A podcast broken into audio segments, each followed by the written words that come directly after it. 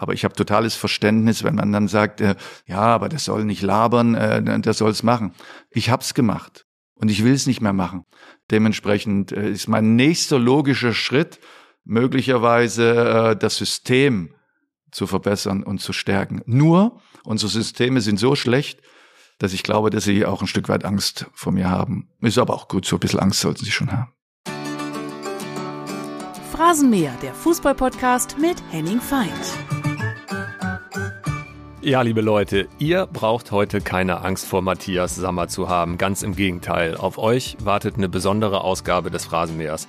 Vor ein paar Wochen war Matthias Sammer schon mal zu Gast und am Ende der Folge hat er mit vier, fünf Aussagen den deutschen Fußball so komplett auseinandergenommen. Und danach habe ich extrem viele Nachrichten von euch bekommen mit dem Wunsch, diese Kritik nochmal zu vertiefen. Und genau das machen wir heute.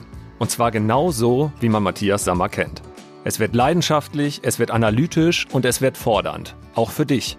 Es ist wahrscheinlich keine Folge, die man nebenbei einfach mal so weghört. Aber es lohnt sich wie immer, Matthias richtig zuzuhören, weil man danach nochmal mit einem anderen Blick auf den Fußball schaut und immer etwas schlauer ist als vorher. Und der Grund ist, dass er immer die Lösung anbietet und nicht nur stumpf kritisiert. Natürlich sprechen wir auch über die Momente, die ihn besonders geprägt haben, so ein unglaublicher Leader zu werden. Wenn er darüber spricht, wie sein Vater unter dem Regime der DDR leiden musste, weil er nie in die Partei eintreten wollte, ist Matthias zu Tränen gerührt und ihr werdet verstehen, warum er immer bereit ist, für den Erfolg anzuecken, unbequem zu sein und sich auch Feinde zu machen, wenn es darum geht, am Ende ganz vorne zu stehen.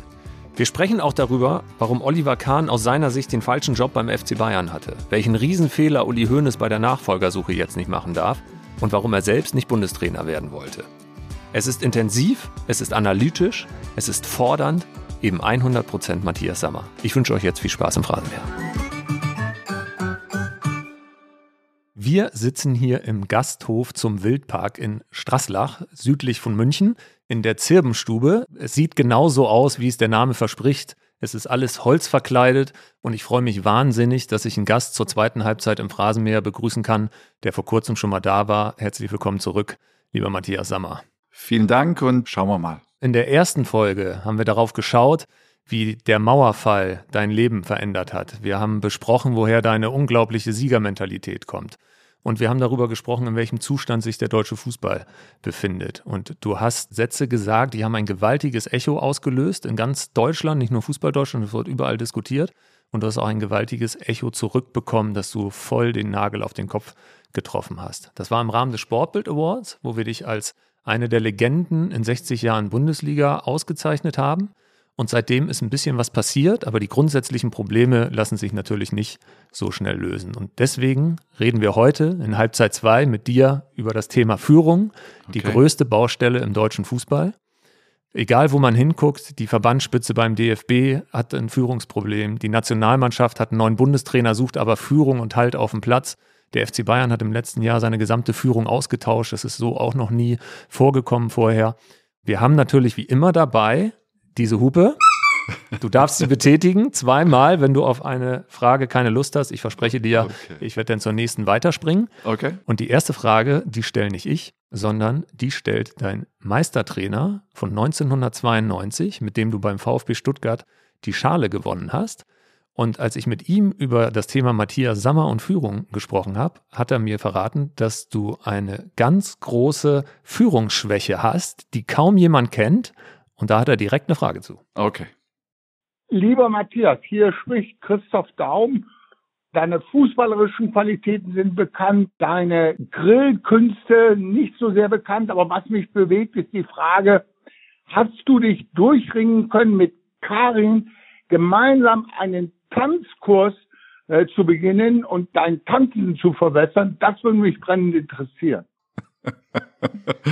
Erst einmal schön äh, von Christoph zu hören, der ja jetzt 70 Jahre alt geworden ist und wir in Mallorca auch den ein oder anderen Abend verbracht haben. Und es ist schön. Ich äh, schätze seinen Lebensweg äh, sehr. Und dementsprechend, äh, wir haben alle Höhen und Tiefen, gute Sachen und auch schwierige Sachen manchmal getan, geäußert und äh, es bleibt dabei, er war ein ganz, ganz wichtiger Faktor für meinen Weg zu dem Tanzkurs Da ich ja meine Infektion hatte mit 30, habe ich natürlich immer wieder ein super Alibi, dass das mein Knie nicht zulässt und dementsprechend habe ich auch gelernt, auch ein harter, manchmal martialischer Begriff. Es gibt auch den Begriff der Eignung.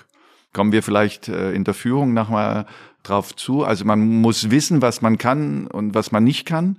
Und was man nicht kann, dafür ist man ungeeignet. Ich bin ein ungeeigneter Tänzer. Also kann einer der größten Lieder, die wir jemals auf dem Platz hatten, auf dem Parkett nicht führen.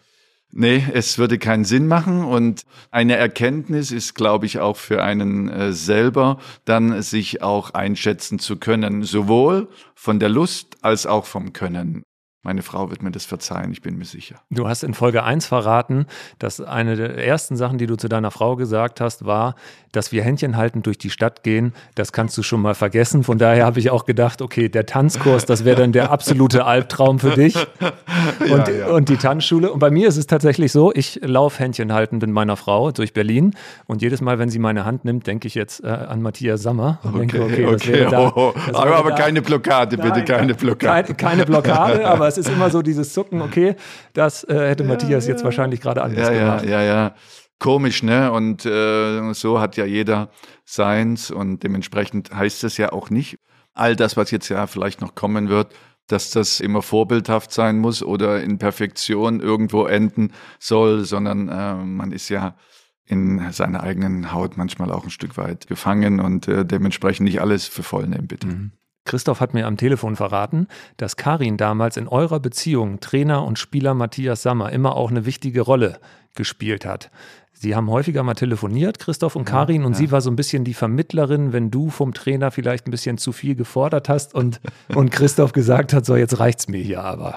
Inwieweit hat deine Frau dir das auch berichtet zu Hause, dass sie mit dem Trainer mal Kontakt hat? Ähm, äh, meine Frau ist erst einmal, äh, und das sage ich voller, voller Respekt und voller Hochachtung, ein ganz, ganz wesentlicher Baustein äh, auf meinem Lebensweg gewesen. Wir haben ja in der ersten Serie so ein bisschen von dem Mauerfall, von dem großen Wechsel berichtet. Und äh, natürlich war ich in Dresden sehr verwurzelt, auch ähm, natürlich familiär, aber auch mit Dynamo Dresden. Und das hinterlässt schon Spuren, wenn du weißt, dieses System, was ja nicht immer gut war, aber da, wo ich groß geworden bin, diese Umgebung, diese Menschen, wird es in der Art und Weise nicht mehr geben. Dieser Einfluss wird sich äh, verändern durch die Öffnung der Mauer. Das ist auf der einen Seite gut so, aber auf der anderen Seite ist es natürlich auch ein bisschen traurig, weil je älter man wird, schaut man doch gerne auch in seine Vergangenheit zurück. Ich bin heute noch sehr gerne in Dresden und laufe dann alle Ecken ab, wo ich groß geworden bin, in der Wallstraße, dann auf dem Weg äh, zum Stadion und natürlich Richtung Zwingern und Taschenberg Palais und äh, wo ich auch dann sehr gerne wohne, durch äh, den Blüherpark, durch den großen Garten, wo die Trainingsplätze sind. Und das berührt meine, meine Seele. Und wenn wir jetzt über meine Frau gesprochen haben, sind das eben Themen, wo ich sehr, sehr äh, dankbar bin, dass sie immer eine ganz wichtige Stütze, ein ganz wichtiger Halt für mich war. Und wenn wir heute als Beispiel hm, darüber reden, was wir gemeinsam erreicht haben, kommt es dann immer mal über den Erfolg, wo sie dann auch erwähnt, das war dein Verdienst, äh, wo sie mich anspricht. Und ich mag das überhaupt nicht. Äh, all das, was ich heute bin, was unsere Familie heute ist, hängt in allererster Linie mit meiner Frau zusammen, weil natürlich im sportlichen Bereich und das, was ich leben konnte und ausleben konnte, und für Christoph manchmal schwierig, aber nicht für, für Christoph, für Ottmar und was weiß ich bis heute, ging es darum äh, zu wissen, kann ich das so leben, kann ich das äh, frei leben? Und äh, wie man so schön sagt, sie hat mir den Rücken äh, freigehalten, äh, sie hat die Kinder äh, erzogen. Und das ist bis heute ein wichtiger Bestandteil, dass sie die Chefin der Familie ist. Und äh, das ist überhaupt kein was weiß ich, äh, Statement über etwas zu übertreiben, sondern äh, es ist mein, mein tiefes Empfinden in diesem Weg, dessen, wo ich jetzt auch viel zu Hause bin, nichts durcheinander zu bringen. Äh, sie ist erster Ansprechpartner für die Kinder. Ich bin heute mehr da und näher da und habe natürlich Themen, die ich dann auch äh, mit bespreche, aber sie ist der Mittelpunkt der Familie und ist immer für mich gewesen. Es gab zwei Elemente. Die Familie auf der einen Seite und mein Fußball. Es war beides die große Liebe und das musst du anerkennen können. Und ich glaube, das gelingt mir ganz gut, dass ich da nichts durcheinander bringe. Christoph Daum hat mir erzählt, immer wenn er dann mit Karin telefoniert hat und sie auch begründet hat, was in dir vorgeht, hat sie immer den gleichen Satz gesagt. Christoph, du weißt doch, die Rothaarigen sind einfach immer ein bisschen impulsiver als die anderen. hat sie recht damit? Ähm, ja, und, und, und da kommen wir auch wieder von dem inneren Gefühl. Alles hat natürlich seinen Prozess und seine Entwicklung. Und zu der Zeit, als ich mit Christoph äh, gearbeitet habe, war ich doch eigentlich noch viel mehr Individualist und noch nicht irgendwo Leader. Aber es war ganz einfach. Ich wollte nur gewinnen. Und das Höchste, war mein Maßstab. Also in eine Saison zu starten, um nicht um Platz eins zu spielen, war ein Problem. Das war aber der strategische Gedanke zum Ende der Saison. Aber der alltägliche Gedanke war, es war inakzeptabel, ein Trainingsspiel äh, herzuschenken, äh, nicht zu gewinnen. Es war inakzeptabel, auf dem Trainingsplatz mit den Mitspielern, trotz eigener Fehler, inakzeptabel, das äh, zu akzeptieren, zu respektieren und aus dieser Energie heraus es selber zu empfinden und danach zu spüren, es ist gut oder es ist nicht gut war jede Niederlage einfach nicht gut. Sie hat sich auch nicht gut angefühlt. Und das ist das, was ich auch meine. Das trägst du in dir.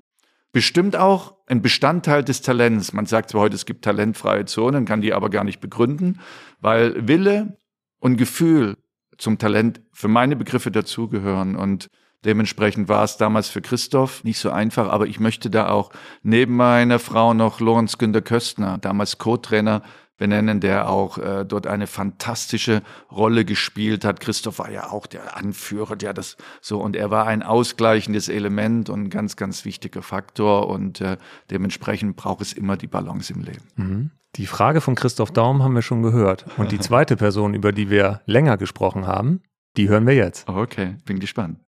Hi, ich bin's. Oh. Ich darf dir als deine Ehefrau auch eine Frage stellen. Und das wäre dann bei mir mal, was würde dich glücklicher machen? Ein schickes Auto oder der Aufsitzrasenmäher in der Garage? Und wenn du jetzt fertig bist mit Schmunzeln, dann kannst du den Zuhörern ja erzählen, wie du Rasen mähst, weil das ist eine Besonderheit für sich. Viel Spaß. ja, ja, ja. Ja, auch in der Geschichte. Äh, wenn du teilweise auf einem Volga deinen Führerschein gemacht hast, äh, kennen die meisten Leute gar nicht. Äh, wenn du dann teilweise in einem uralten Skoda, die Skodas heute sind ja ähm, top, muss man sagen, gefahren bist, der zwischendurch immer stehen geblieben ist, wenn du mal im Trabant gefahren bist.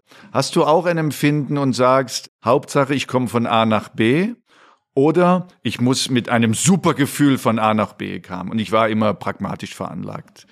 Und die Frage deshalb konkret zu beantworten bedeutet äh, ganz einfach heute für mich, den Rasen natürlich auch so zu mähen. Deshalb würde ich immer den Rasenmäher vorziehen, dass ich die Kanten natürlich mit einem kleinen schiebbaren Rasenmäher versuche auf Zack zu bringen. Gelingt mir natürlich äh, nicht immer, weil wenn er dann mal ein bisschen zu hoch ist, musst du dann die Höhen wieder einstellen. Und grundsätzlich in der, in der Mitte unserer Wiese natürlich äh, ein, ein Tracker wo natürlich versucht wird, äh, in den Linien irgendwo so zu fahren, dass es mir aber natürlich nie gelingt, wenn ich dann Fußballstadien sehe, wo ein fantastischer Rasen sind und heute gibt es ja verschiedene Systeme, Hybridsysteme, wo mhm. der Rasen ja wie gemalt aussieht. Mir gelingt es nicht. Aber ich bin ja auch noch nicht am Ende äh, des Rasenmähens und deshalb äh, konkret, ich würde immer den Rasenmäher vorziehen. Und was ist das Besondere, wie du Rasen mähst? Das muss ich ja unterscheiden von allen anderen Nachbarn, die Karin so sieht. Ja, das bedeutet, dass du natürlich, äh, wenn ich dann ein bisschen gesprochen habe mit den Platzwarten dieser Welt, also nicht immer in einer Richtung zu mähen, sondern dann auch entweder längs oder quer zu mähen und dann in Linien zu mähen und dass du dann die Abstände so hältst, dass du im Prinzip diese Streifen siehst. Aber ich bin gar nicht so zufrieden äh, damit, weil ich immer denke, ah, da ist ein bisschen schief und da ein bisschen schief. Aber meine Frau denkt dann, wie kann man nur so bekloppt sein und darauf achten, als irgendwie den Rasen zu mähen. Also es muss ein System dahinter stehen und das ist die Eigenheit, äh, wenn ich da drauf sitze und, und glücklich bin. Es klingt so ein bisschen so, als wenn du über Fußball äh, redest, wenn du übers Rasenmähen sprichst. Für alle sieht's perfekt aus und du bist nicht zufrieden, weil die Linie doch nicht ganz gehalten wurde. Für alle sieht's aus wie Wimbledon Rasen, ja. aber 100 Prozent machen Matthias Sammer auch beim Rasenmähen nicht zufrieden. Komischerweise Gerade in Dortmund, schöne Grüße an Willi Trostes, der Rasenchef, äh, der Platz war schon zu meiner Zeit und auch jetzt noch. Und wenn du da hinkommst, das sieht immer 1A aus und die Höhe und wie das ist. Und diese Farbe inspiriert mich. Also mich macht es glücklich. Paris zuletzt, du gehst an den Rand des Spielfeldes, guckst, ich muss das anfassen, ich muss von der Seite gucken. Da liegt etwas, wo du sagst, das ist Perfektion. Und ich glaube, von Detmar Kramer ist der Spruch, solange besser möglich ist, ist gut nicht genug. Für manche ist gut das Nonplusultra. Aber für mich, für den Rasen oder im Sport, wenn besser geht als gut, dann muss es sein. Und so ist es auch in der Beurteilung meines Rasens. Er ist gut, aber für viele Außenstände vielleicht super, aber für mich selber ist dann Dortmund der Maßstab, Paris der Maßstab oder mittlerweile in der Bundesliga, die Plätze sind ja alle top. Es gibt noch einen anderen berühmten Spruch, der äh, was mit Rasen zu tun hat. Als Uli Hoeneß gesagt hat über Lothar Matthäus, der wird nicht mal Greenkeeper im neuen Stadion. Hast du da gedacht, ah, ich würde den Job nehmen, mir wird Spaß machen? Das glaube ich nicht. Erst einmal ist der Traktor und das Rasenmähen schon wichtig für mich, aber mehr zum Meditieren, da drauf zu sitzen, um abzuspannen, um die Gedanken kreisen zu lassen. Ähm, hauptberuflich würde ich da, glaube ich, äh, mehr Langeweile empfinden auf der einen Seite und auf der anderen Seite, ja, Uli ist dann, dann auch ein Typ, der die Dinge manchmal ein bisschen veranschaulicht und wahrscheinlich viele Rasenmäher, beziehungsweise nicht die Rasenmäher, sondern die Platzfahrt oder Rasenexperten hätten das gerne genommen. Aber ich glaube, Lothar auch nicht. Nee. Als Pep Guardiola euch zu Hause besucht hat mal, hat er am Ende zu Karin gesagt, ab morgen trainieren wir nicht mehr an der Sebener, sondern auf dem Rasen von Matthias. Ja, ja. Aber ich will das nicht so äh, übertreiben, weil das ist nur bedingt richtig, wie schon gesagt, die Perfektion, die Pep ja auch in allen fußballerischen Dingen angestrebt äh, hat, hat er dann nicht so genau beobachtet auf meinem Rasen. Also ich hätte ihn dann korrigiert. Dann lass uns einmal auf den großen Rasen gucken, okay. auf den wir alle schauen, auf die äh, Nationalmannschaft, auf die Bundesliga-Plätze und alles, was da so los ist. In äh, Folge 1, habe ich eben schon gesagt, haben wir am Ende sehr intensiv hast du darüber gesprochen, wie du den Zustand des deutschen Fußballs siehst. Und da hören wir noch mal kurz rein. Mhm. Wir sind maximal Weltmeister oder Europameister in Ausreden suchen, in Erklärungen, warum es nicht funktioniert. Das ist das, was mich im Moment stört. Was daraus entsteht, kann ich nicht sagen, aber ich bin schockiert und fassungslos, wie man diese Riesenkrise schönredet, wie man die Dinge versucht, scheinheilig äh, zu erklären und wie niemand äh, eigentlich Verantwortung übernimmt. Ja, ich muss jetzt aufpassen, dass ich nicht äh, mich irgendwo verliere. Es muss äh, unterhaltsam bleiben. Es soll pragmatisch sein. Und ich glaube eben immer, dass äh, sportlicher Erfolg steuerbar ist. Der sportliche Erfolg ist nicht immer planbar. Also du kannst im Finale verlieren, in rein oder raus. Das ist gar keine Frage, aber es ist steuerbar. Und für mich beginnt diese Steuerung in einem übergeordneten System. Ich habe ein bisschen über den Deutschen Fußballbund gesprochen. Ich habe versucht, über die Clubs zu sprechen. Und es müssen also Positionen besetzt sein von geeigneten Leuten. Und was für mich dahingehend äh, sehr, sehr wichtig, dass diese Leute wahre Anführer sind, das inhaltlich zu verstehen und natürlich Sieger sind. Und warum ist das so? Weil ich zum Beispiel Managertypen überhaupt nicht mag. Managertypen beziehen sich darauf, Entscheidungen treffen zu wollen. Über Geld, äh, über Organisation. Also sie wollen Einfluss nehmen in der Tatsache dessen, dass sie glauben, dass Entscheidungen das Wesentliche sind für einen funktionierenden Fußball. Und ich sage, es ist nur ein Bestandteil. Das Management ist ein Bestandteil äh, des Fußballs und dementsprechend braucht man diese Leute weil jetzt ich wieder zu den Siegern und Anführern kommen möchte, weil sie dafür sorgen, dass neben der Strategie der Maßstab entscheidend ist, was man will. Platz eins ist natürlich eine andere Konstellation als Platz fünf oder Platz zehn. Wir gehen jetzt einfach nur mal im deutschen Fußball von der Elite aus von Platz eins. Und dafür muss es jemanden geben, der dieses System natürlich aktiv beeinflusst. Und das bedeutet für mich, dass es einen Sportdirektor, einen Sportvorstand oder einen Geschäftsführer Sport geben muss, einen Trainer geben muss und wenn möglich eine gute Mannschaft. Das ist ja gar keine Frage. Aber dieser Einfluss ist deshalb für mich äh, so wichtig, weil ein Sportdirektor auch inhaltlich täglich verantwortlich ist, dass der Trainer, der verantwortlich ist für die Mannschaft, täglich diese Arbeit abliefert, die uns die Garantie in Anführungsstrichen gibt, Mittwochs oder Samstag oder Mittwoch oder Samstag gewinnen. Und da sehe ich in diesem System schon Grundvoraussetzungen gegeben, warum der deutsche Fußball nur noch eigentlich besetzt ist von fast Managertypen. Die nennen sich komischerweise alle Sportdirektor, sind aber keine Sportdirektoren, weil sie mehr die Management-Themen äh, abdecken. Also Transfers tätigen, sich mit den Beratern austauschen, zweimal die Woche beim Training vorbeischauen. Aber das ist für mich nicht diese äh, Voraussetzung, um erfolgreich zu sein, sondern diese tägliche Einflussnahme auch eines Sportdirektors auf das System, um zu schauen, wird da ganz einfach gesagt, sowohl inhaltlich aus auch mental und von der Bereitschaft jeden Tag so gearbeitet, als würde es keinen Morgen geben, Maßstab Weltspitze. Und das ist in meinen Augen schon ein Riesenfehler im System und äh, bei uns völlig, völlig falsch. Lass uns einmal bei der Nationalmannschaft bleiben. Wir haben jetzt einen neuen Bundestrainer, Julian Nagelsmann. Ist das für dich eine gute Wahl? Äh, Julian ist für meine Begriffe jung an Jahren und es ist für mich auch eine gute Wahl, weil er ein absoluter Fachmann ist. Er ist ein Fußball-Nerd, möchte ich sagen, und dementsprechend steht bei ihm auch der Fußball im Mittelpunkt. Aber wenn du jung an Jahren bist und ich war in seinem Alter selber Trainer, ich habe auch im Nachhinein jetzt mit dem Abstand immer gespürt, Weisheit ist eine Tugend vom Alter. Also mit Mitte 30 kannst du keine Weisheit haben.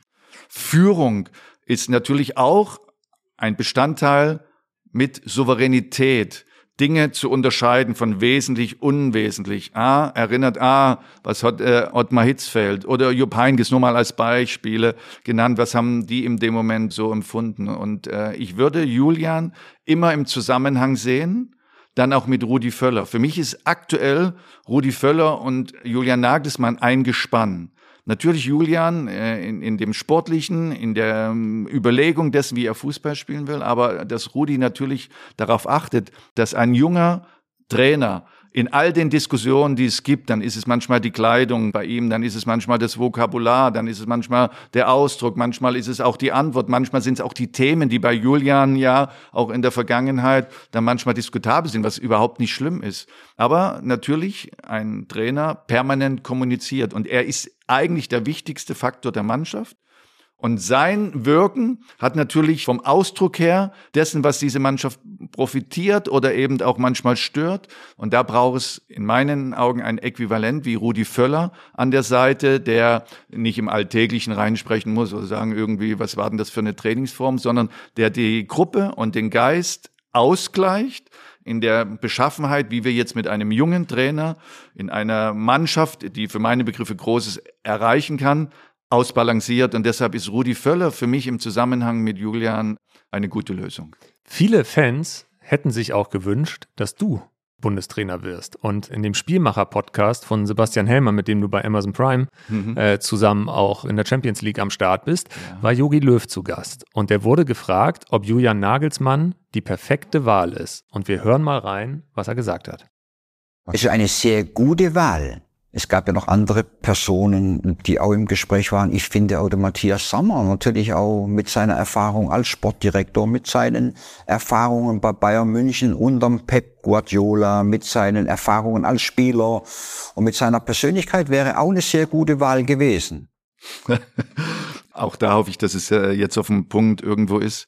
Ich habe mit Yogi gestritten zwischen 2006 und 2012, wo ich da war, über inhaltliche äh, Themen, wobei wir da eher beieinander waren, als dann auch mal über Personalentscheidung, U21-Trainer. Und es gibt ja immer, dass der Bundestrainer natürlich im äh, Verband eine ganz, ganz wesentliche Rolle hatte. Aber ich war eben auch Sportdirektor. U21 war immer so ein bisschen der Streitpunkt. Und was mir bei ihm immer imponiert hat, was so wunderbar war, das Gespräch war beendet. Yogi trank ja gern sein Espresso. Und wir haben ganz normal weitergesprochen. Und das ist für mich eigentlich so eine Form dessen, wie ich mir Kommunikation äh, vorstelle. Jemanden, mit dem ich in der Sache streiten kann, den ich nach diesem Gespräch aber ganz normal im Auftreten so vorfinden kann, als hätte dieses Gespräch auf einer Ebene für die Sache stattgefunden. Die kriegen von mir Respekt und Achtung und das hat Jogi Löw nicht nur, weil er Weltmeistertrainer geworden ist, sondern weil ich das äh, so unglaublich geschätzt habe. Für mich ist aber eigentlich Normalität, aber die ist leider ausgestorben. Die entscheidende Frage, die bei dem Statement von Yogi ja mitgeht, die stelle ich jetzt mal. Warum wolltest du nicht Bundestrainer werden? Ich glaube, dass man die Verantwortung hat, für sich selber und für sein Leben Entscheidungen zu treffen. Das betrifft aber nur mich persönlich. Ich war in der DDR und die Mauer ging auf und ich habe gesagt, um weiterzukommen, ich muss in die Bundesliga, ich muss ein höheres Level erreichen, um ganz erfolgreich zu sein. Also DDR, ich war äh, DDR-Meister äh, mit Dynamo Dresden, wir waren dann auch Pokalsieger, waren im Halbfinale UEFA Cup, ich war U18 Europameister. Also wir hatten schon was erreicht, aber da war etwas Höheres, da war etwas Besseres. Das hat mich immer gereizt. Also, obwohl ich tief verwurzelt war in Dresden und, und, und mein Herz geweint hat, wirklich geweint hat, ich muss diesen Schritt gehen. Ich muss diesen beruflichen Schritt gehen. Habe dann auch mein Glück gefunden, sowohl beruflich als auch privat. Erster Schritt. Mit 30 wieder Rückschlag bekommen, Infektion im Knie, konnte nicht weiterspielen, Karriereende, wollte noch fünf, sechs Jahre spielen. Ich liebe dieses Spiel bis heute. Und dementsprechend, okay, was willst du werden? Trainer. Okay, Ausbildung gemacht, Berti Vogts, Gott sei Dank alles eingeleitet, dass man äh, auch äh, in einer schnelleren Art und Weise äh, pragmatisch das auch erlernen könnte. Fünf Jahre Trainer gewesen. Okay, was machst du jetzt? Ah, Weiterbildung, Trainerbereich. Ah, Sportdirektor kommt für den Verband Nachwuchs. Okay, was kann ich, was kann ich nicht? Wissenschaftlichen Mitarbeiter gesucht an meine Seite, um zu sagen, alle Theorien, die ich jetzt natürlich äh, aufstelle, müssen wissenschaftlich fundiert sein. Also ich kann jetzt nicht aus dem Bauch heraus entscheiden, sondern ich habe eine ganz verantwortungsvolle Position. Also eine Freigabeklausel in meinem Vertrag, wenn Bayern München kommt, ist das nochmal äh, ein großer Reiz. Bayern München kam, vier Jahre dort gewesen, dann passierte etwas, was aber die Leute wissen müssen, das hat keinen Einfluss auf meinen Alltag. Eine kleine Geschichte, ein kleines Gerinnsel. Genau, ein kleines Gerinnsel, weil ich ein kleines Löchlein habe am Herzen, nicht im Herzen was übrigens drei bis vier Prozent der Menschen in Deutschland auf der Welt haben, die das aber nicht wissen. Das verwächst normalerweise nach der Geburt. Bei mir ist es nicht verwachsen. Trotz aller Untersuchungen, die man ja als Leistungssportler bekommt, ist das nicht erkannt worden. So. Und trotzdem habe ich für mich gesagt, es reicht. Ich habe gespürt, es reicht. Ich werde jetzt noch ein bisschen Fußball äh, machen. Ich werde dem Fußball dienlich sein, aber ich möchte rausgehen aus dem Alltäglichen, aus 24 äh, Stunden, sieben Tage lang. Ich möchte das nicht mehr. Und deshalb beantworte ich die Frage so. Dieses Amt, egal ob als Bundestrainer oder ich habe mit Aki Watzke ein so gutes Verhältnis, dass mir manchmal auch so, kannst du da vielleicht da ein bisschen helfen oder da, ohne jetzt zu sehr ins Detail zu gehen. Es war immer so und, und ich habe das auch immer zu schätzen gewusst. Aber bis zum heutigen Tag verspüre ich nicht die Lust und die Bereitschaft, noch etwas auszufüllen, was ich unter der Prämisse Matthias Sammer so ausfüllen möchte, dass ich es so ausfülle, wie ich glaube, man es ausfüllen muss, um erfolgreich zu sein. Das können dann andere besser, weil ich will es einfach nicht mehr. Und mit diesem Gedanken zu sagen, ich mache es aber trotzdem, weil es mich vielleicht ehrt, aber zu den Bedingungen dessen, dass das nicht mehr so intensiv sein muss, das kann ich nicht mit mir vereinbaren, aber das kann ich auch dem Amt nicht zumuten. Aki Watzke ist ja alles andere als ein Amateur und der macht seinen Job so, dass er sich auf alle Eventualitäten vorbereitet. Ja. Und er wird dich mit Sicherheit gefragt haben, nicht ob du Bundestrainer werden willst, aber er wird dich gefragt haben, ob es eine Bereitschaft gäbe, das zu übernehmen. Also ohne, ohne über, über Details zu reden, was das gehört sich, finde ich einfach auch nicht. Haben Aki Watzke und ich ein wirkliches Vertrauensverhältnis, sehen aber sportlich inhaltliche Dinge oftmals konträr. Aber ich glaube, das ist auch gut so. Auf der persönlichen Ebene habe ich gerade gesagt, äh, können wir uns vertrauen. Und dementsprechend, äh, wann immer es Überlegungen, Entscheidungen äh, gab, haben wir darüber gesprochen. Das weiß ich sehr zu schätzen. Und noch mehr zu schätzen weiß ich, dass ich nicht nur einmal gesagt habe, hinein. Und so, er hat es immer wieder getan, um die Dinge ähm, dann mitzunehmen oder vielleicht auch mal zu hören, was ich denke. Und das ist nicht selbstverständlich und weiß ich sehr zu schätzen. Gab es einen Moment, wo du auf dem Rasenmähertrecker zu Hause im Garten unterwegs bist und über diese Option doch nochmal einzusteigen, wo du gesagt hast, ja, unter den Umständen kann ich es mir vorstellen? Ich habe vorher erzählt, dass ein System verantwortlich ist, die Zukunft des deutschen Fußballs zu gestalten. Wir haben über den Deutschen Fußballbund gesprochen. Und es gibt in diesem System Positionen.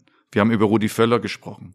Wir haben gesprochen über Julian Nagelsmann. Über Hannes Wolf haben wir noch nicht gesprochen. Mhm. Das sind Positionen, die von einem System ausgehen, dann auch besetzt werden müssen, das garantiert wird, dass der deutsche Fußball oder wegen mir Borussia Dortmund natürlich dem Anspruch gerecht wird. Top, top Niveau. Borussia Dortmund, europäisch, versuchen immer Vorrunde der Champions League zu überstehen und in Deutschland immer um die Meisterschaft mitzuspielen. Deutsche Fußballbund, Entschuldigung, Europameister, Weltmeister. So, das ist der Maßstab. Das System deutscher Fußball ist krank. Es kann überhaupt nicht funktionieren. Wir haben jetzt einen Präsidenten, den sehe ich noch nicht mal so in dem System, weil der muss so viele Dinge machen, die will gar kein Fußballer machen. So, wir haben jetzt einen Geschäftsführer dazu bekommen, der äh, Andreas Rettich, mit dem habe ich damals gut zusammengearbeitet, aber der doch nicht der klassische Sieger oder der klassische Anführer ist. Und deshalb auch im letzten Podcast habe ich gesagt, Semi Kedira, weil der bringt inhaltlich noch nicht alles mit, aber es ist ein Sieger und ein Anführer. Also muss das System die Position besetzen. Deshalb, ich habe keinen Reiz mehr an den Positionen. Aber wenn einer auf die Idee kommt, mal logisch zu denken, um zu sagen, ah, stimmt, das System ist eigentlich dafür verantwortlich, äh, die richtigen Positionen dann zu besetzen und im Deutschen Fußballbund ja noch viel, viel mehr, weil der Deutsche Fußballbund eine Leaderrolle im klassischen Sinne verkörpern muss, um Einfluss zu nehmen auf die Trainer, Fortbildung, Weiterbildung, oft die Sportdirektoren, die haben sie ja faktisch, die nennen sich zwar alle so, aber die sind ja de facto abgeschafft, sind ja alles Manager, also ein ganz, ganz großes Problem im deutschen Fußball. Und dementsprechend darauf Einfluss zu nehmen. Ich sehe mich nicht mehr in Positionen, sondern ich könnte mir vorstellen, ein Bestandteil eines Systems zu sein, was dann die richtigen Leute findet, weil darüber zu reden, dass die 2014er Weltmeister alle angeblich faul und satt sind, heute nichts mehr tun, widerlegte schon allein Philipp Lahm, Sportdirektor, Konstellation mal dahingestellt, aber der ist so eine Art Manager. Ich weiß ja gar nicht, wie sich das nennt für die Euro 24 und wird dann natürlich, glaube ich, auch im Fußball sein. Ich habe Semi Kedira genannt, per, äh, Mertesacker ist in Arsenal London, äh, Miro Klose geht seinen Weg und es gibt vielleicht ein paar, die das nicht wollen. Also wer sollten die Menschen finden? Der liebe Gott oder ein System? Mhm. Und komischerweise tun wir uns aber schwer, diese Konstellation so aufzustellen, dass wir garantieren, dass die Zukunft in Generationen des deutschen Fußballs, angefangen im Kindergarten, und da geht es nicht um Fußball, sondern die Gesellschaft irgendwo einen einheitlichen Weg mit den richtigen Inhalten äh, vermitteln. Und diese Rolle kann nur ein deutscher Fußballbund einnehmen und dementsprechend äh, ist mein nächster logischer Schritt, möglicherweise äh, das System zu verbessern und zu stärken. Nur, unsere Systeme sind so schlecht, dass ich glaube, dass sie auch ein Stück weit Angst vor mir haben. Ist aber auch gut, so ein bisschen Angst sollten sie schon haben. Die Community, die wir äh, im Phrasenmeer äh, bei Facebook haben, das sind fast 10.000 Leute. Also okay. schon mal eine schöne Tribüne voll. Okay. Da sammeln wir immer Fragen ein und da gab es am Ende nur eine Frage und ich lese sie mal stellvertretend vor von Jürgen Sacher. Kannst du Fans verstehen, die sagen, wer mit seinen Analysen so sehr den Punkt trifft, wer so viel Erfahrung hat, der muss mit seiner Kritik auch Taten folgen lassen und machen? Ja. Selbstverständlich kann ich das verstehen und habe es ja gerade versucht zu beantworten. Das System dass ist ich das glaube, Problem. ich auch in meinem Leben nachgewiesen habe, bis zu einem Cut, den ich für mich persönlich benannt habe, äh, das nachgewiesen zu haben. Punkt eins, Punkt zwei in all dem, was ich tue und in all dem, was ich sage, aber bitte nicht die Perfektion hier äh, zu benennen, dass ich das nur darf, wenn ich dann ein Amt begleite. Das sehe ich vollkommen äh, anders, sondern ich darf das, weil ich versuche immer wieder auch gleichzeitig neben kritischen Analysen die Lösungen zu präsentieren. Also Sie müssen ja sich vorstellen, dass ich in der Taskforce Jetzt spreche ich ja mit mir alleine, weil mhm. ich bin ja einziges Mitglied noch der Taskforce. und sie, sie gibt es ja scheinbar, gibt sie noch, ich weiß es noch nicht, aber ist auch egal. Ich spreche dann immer mit mir. Auf dem Rasenmäher. Und äh, auf dem Rasenmäher und stelle dann fest, wie kann man eigentlich lange Zeit um einen Semi Khedira so kämpfen? Weil ich gesagt habe, ich übernehme auch persönlich die Verantwortung. Ich kann ihn einschätzen wie er über Fußball denkt, also inhaltlich. Weiß aber, dass es ein sehr junger äh, Mann ist, mit äh, Mitte 30, 36. Aber er verkörpert etwas, was in der Gesellschaft und im Fußball verloren gegangen ist. Er ist ein Sieger und ein Anführer. Und das ist die wichtigste Konstellation, wenn du sagst, eine Position zu besetzen äh, mit einem Sieger und einem Anführer, um dann möglicherweise ihm ein Stück weit zu helfen an der Seite, dass die inhaltlichen Themen, dass er sich da nicht angreifbar macht. Dann habe ich gesagt, bin ich ein Bestandteil des Systems, weil die Systeme dafür verantwortlich sind, die Position zu besetzen. Und der liebe Mann, der dann geschrieben hat, aber der Matthias muss das vielleicht machen. Nee, er muss dafür sorgen, dass die Richtigen dann an diese Position kommen. Das ist der nächste Schritt. Aber ich habe totales Verständnis, wenn man dann sagt, äh, ja, aber das soll nicht labern, äh, der soll es machen. Ich habe es gemacht und ich will es nicht mehr machen. Aber die Systeme müssen die Menschen finden, die es in Zukunft gut machen wollen. Immer unter dem Maßstab Weltspitze. Und deshalb habe ich damals und auch für die Zukunft wird so ein Mann wie Semi Khedira für mich ein wichtiger Bestandteil des deutschen Fußballs werden und sein. Du hast mit Sammy Khedira über Monate auch äh, an einem Konzept gearbeitet und wolltest das umsetzen. Und von dem Konzept ist bei der Umsetzung mit den Lösungen, die es jetzt gibt, nicht mehr so richtig viel übergeblieben, glaube ich, von dem, was ihr ursprünglich geplant habt. Wie, wie groß ist da so die Schnittmenge? Was sagst du mit dem, was ihr gerne verändert hättet ich, und was jetzt verändert wurde? Ich kann aber meine Rolle einschätzen, egal ob es in Dortmund ist oder beim Deutschen Fußballbund. Ich habe dafür gekämpft und werde es auch in Zukunft tun, dass die Systeme verantwortlich sind, Positionen zu besetzen. Und sowohl in Dortmund wenn ich auch mal mit dem Trainer spreche oder mit äh, Sebastian Kehl spreche, dann sage ich so und so, dann spüre ich ein paar Dinge. Und wenn ich aber merke, mh, hm, da ist gewollt. so äh, ein bisschen Vorbehalt und wie auch immer, wegen mir Autoritätsprobleme, wie auch immer, denke ich, äh, okay, was ist deine Rolle? Was ist deine Aufgabe? Und dann ziehe ich mich zurück, ist überhaupt keine Frage. Es ist auch überhaupt kein Problem, weil wenn ich es ja anders will, muss ich die Position wieder besetzen. Aber will ich ja nicht mehr. Also kenne ich die Rolle. Das hat übrigens auch was mit Führung zu tun und sich einzuschätzen. Geht es hier in der Führung um mich? Nee, nee. Es geht nur um Borussia Dortmund. Und da muss ich darauf achten, auch in meinen Argumentationen, die Dinge in meiner Art und Weise äh, kritisch aber lösungsorientiert, aber nicht kontraproduktiv zu benennen. Und wenn ich jetzt zum Deutschen Fußballbund komme und sage, okay, was ist das System in der Einheitlichkeit von unten nach oben? Gibt es jetzt, die Nationalmannschaft ist erstmal gut besetzt mit äh, Julian und äh, mit Rudi. Dann ist Hannes Wolf als Bestandteil im unteren Bereich des Nachwuchstraining, Trainer, wirklich eine fachlich, inhaltlich gute Besetzung.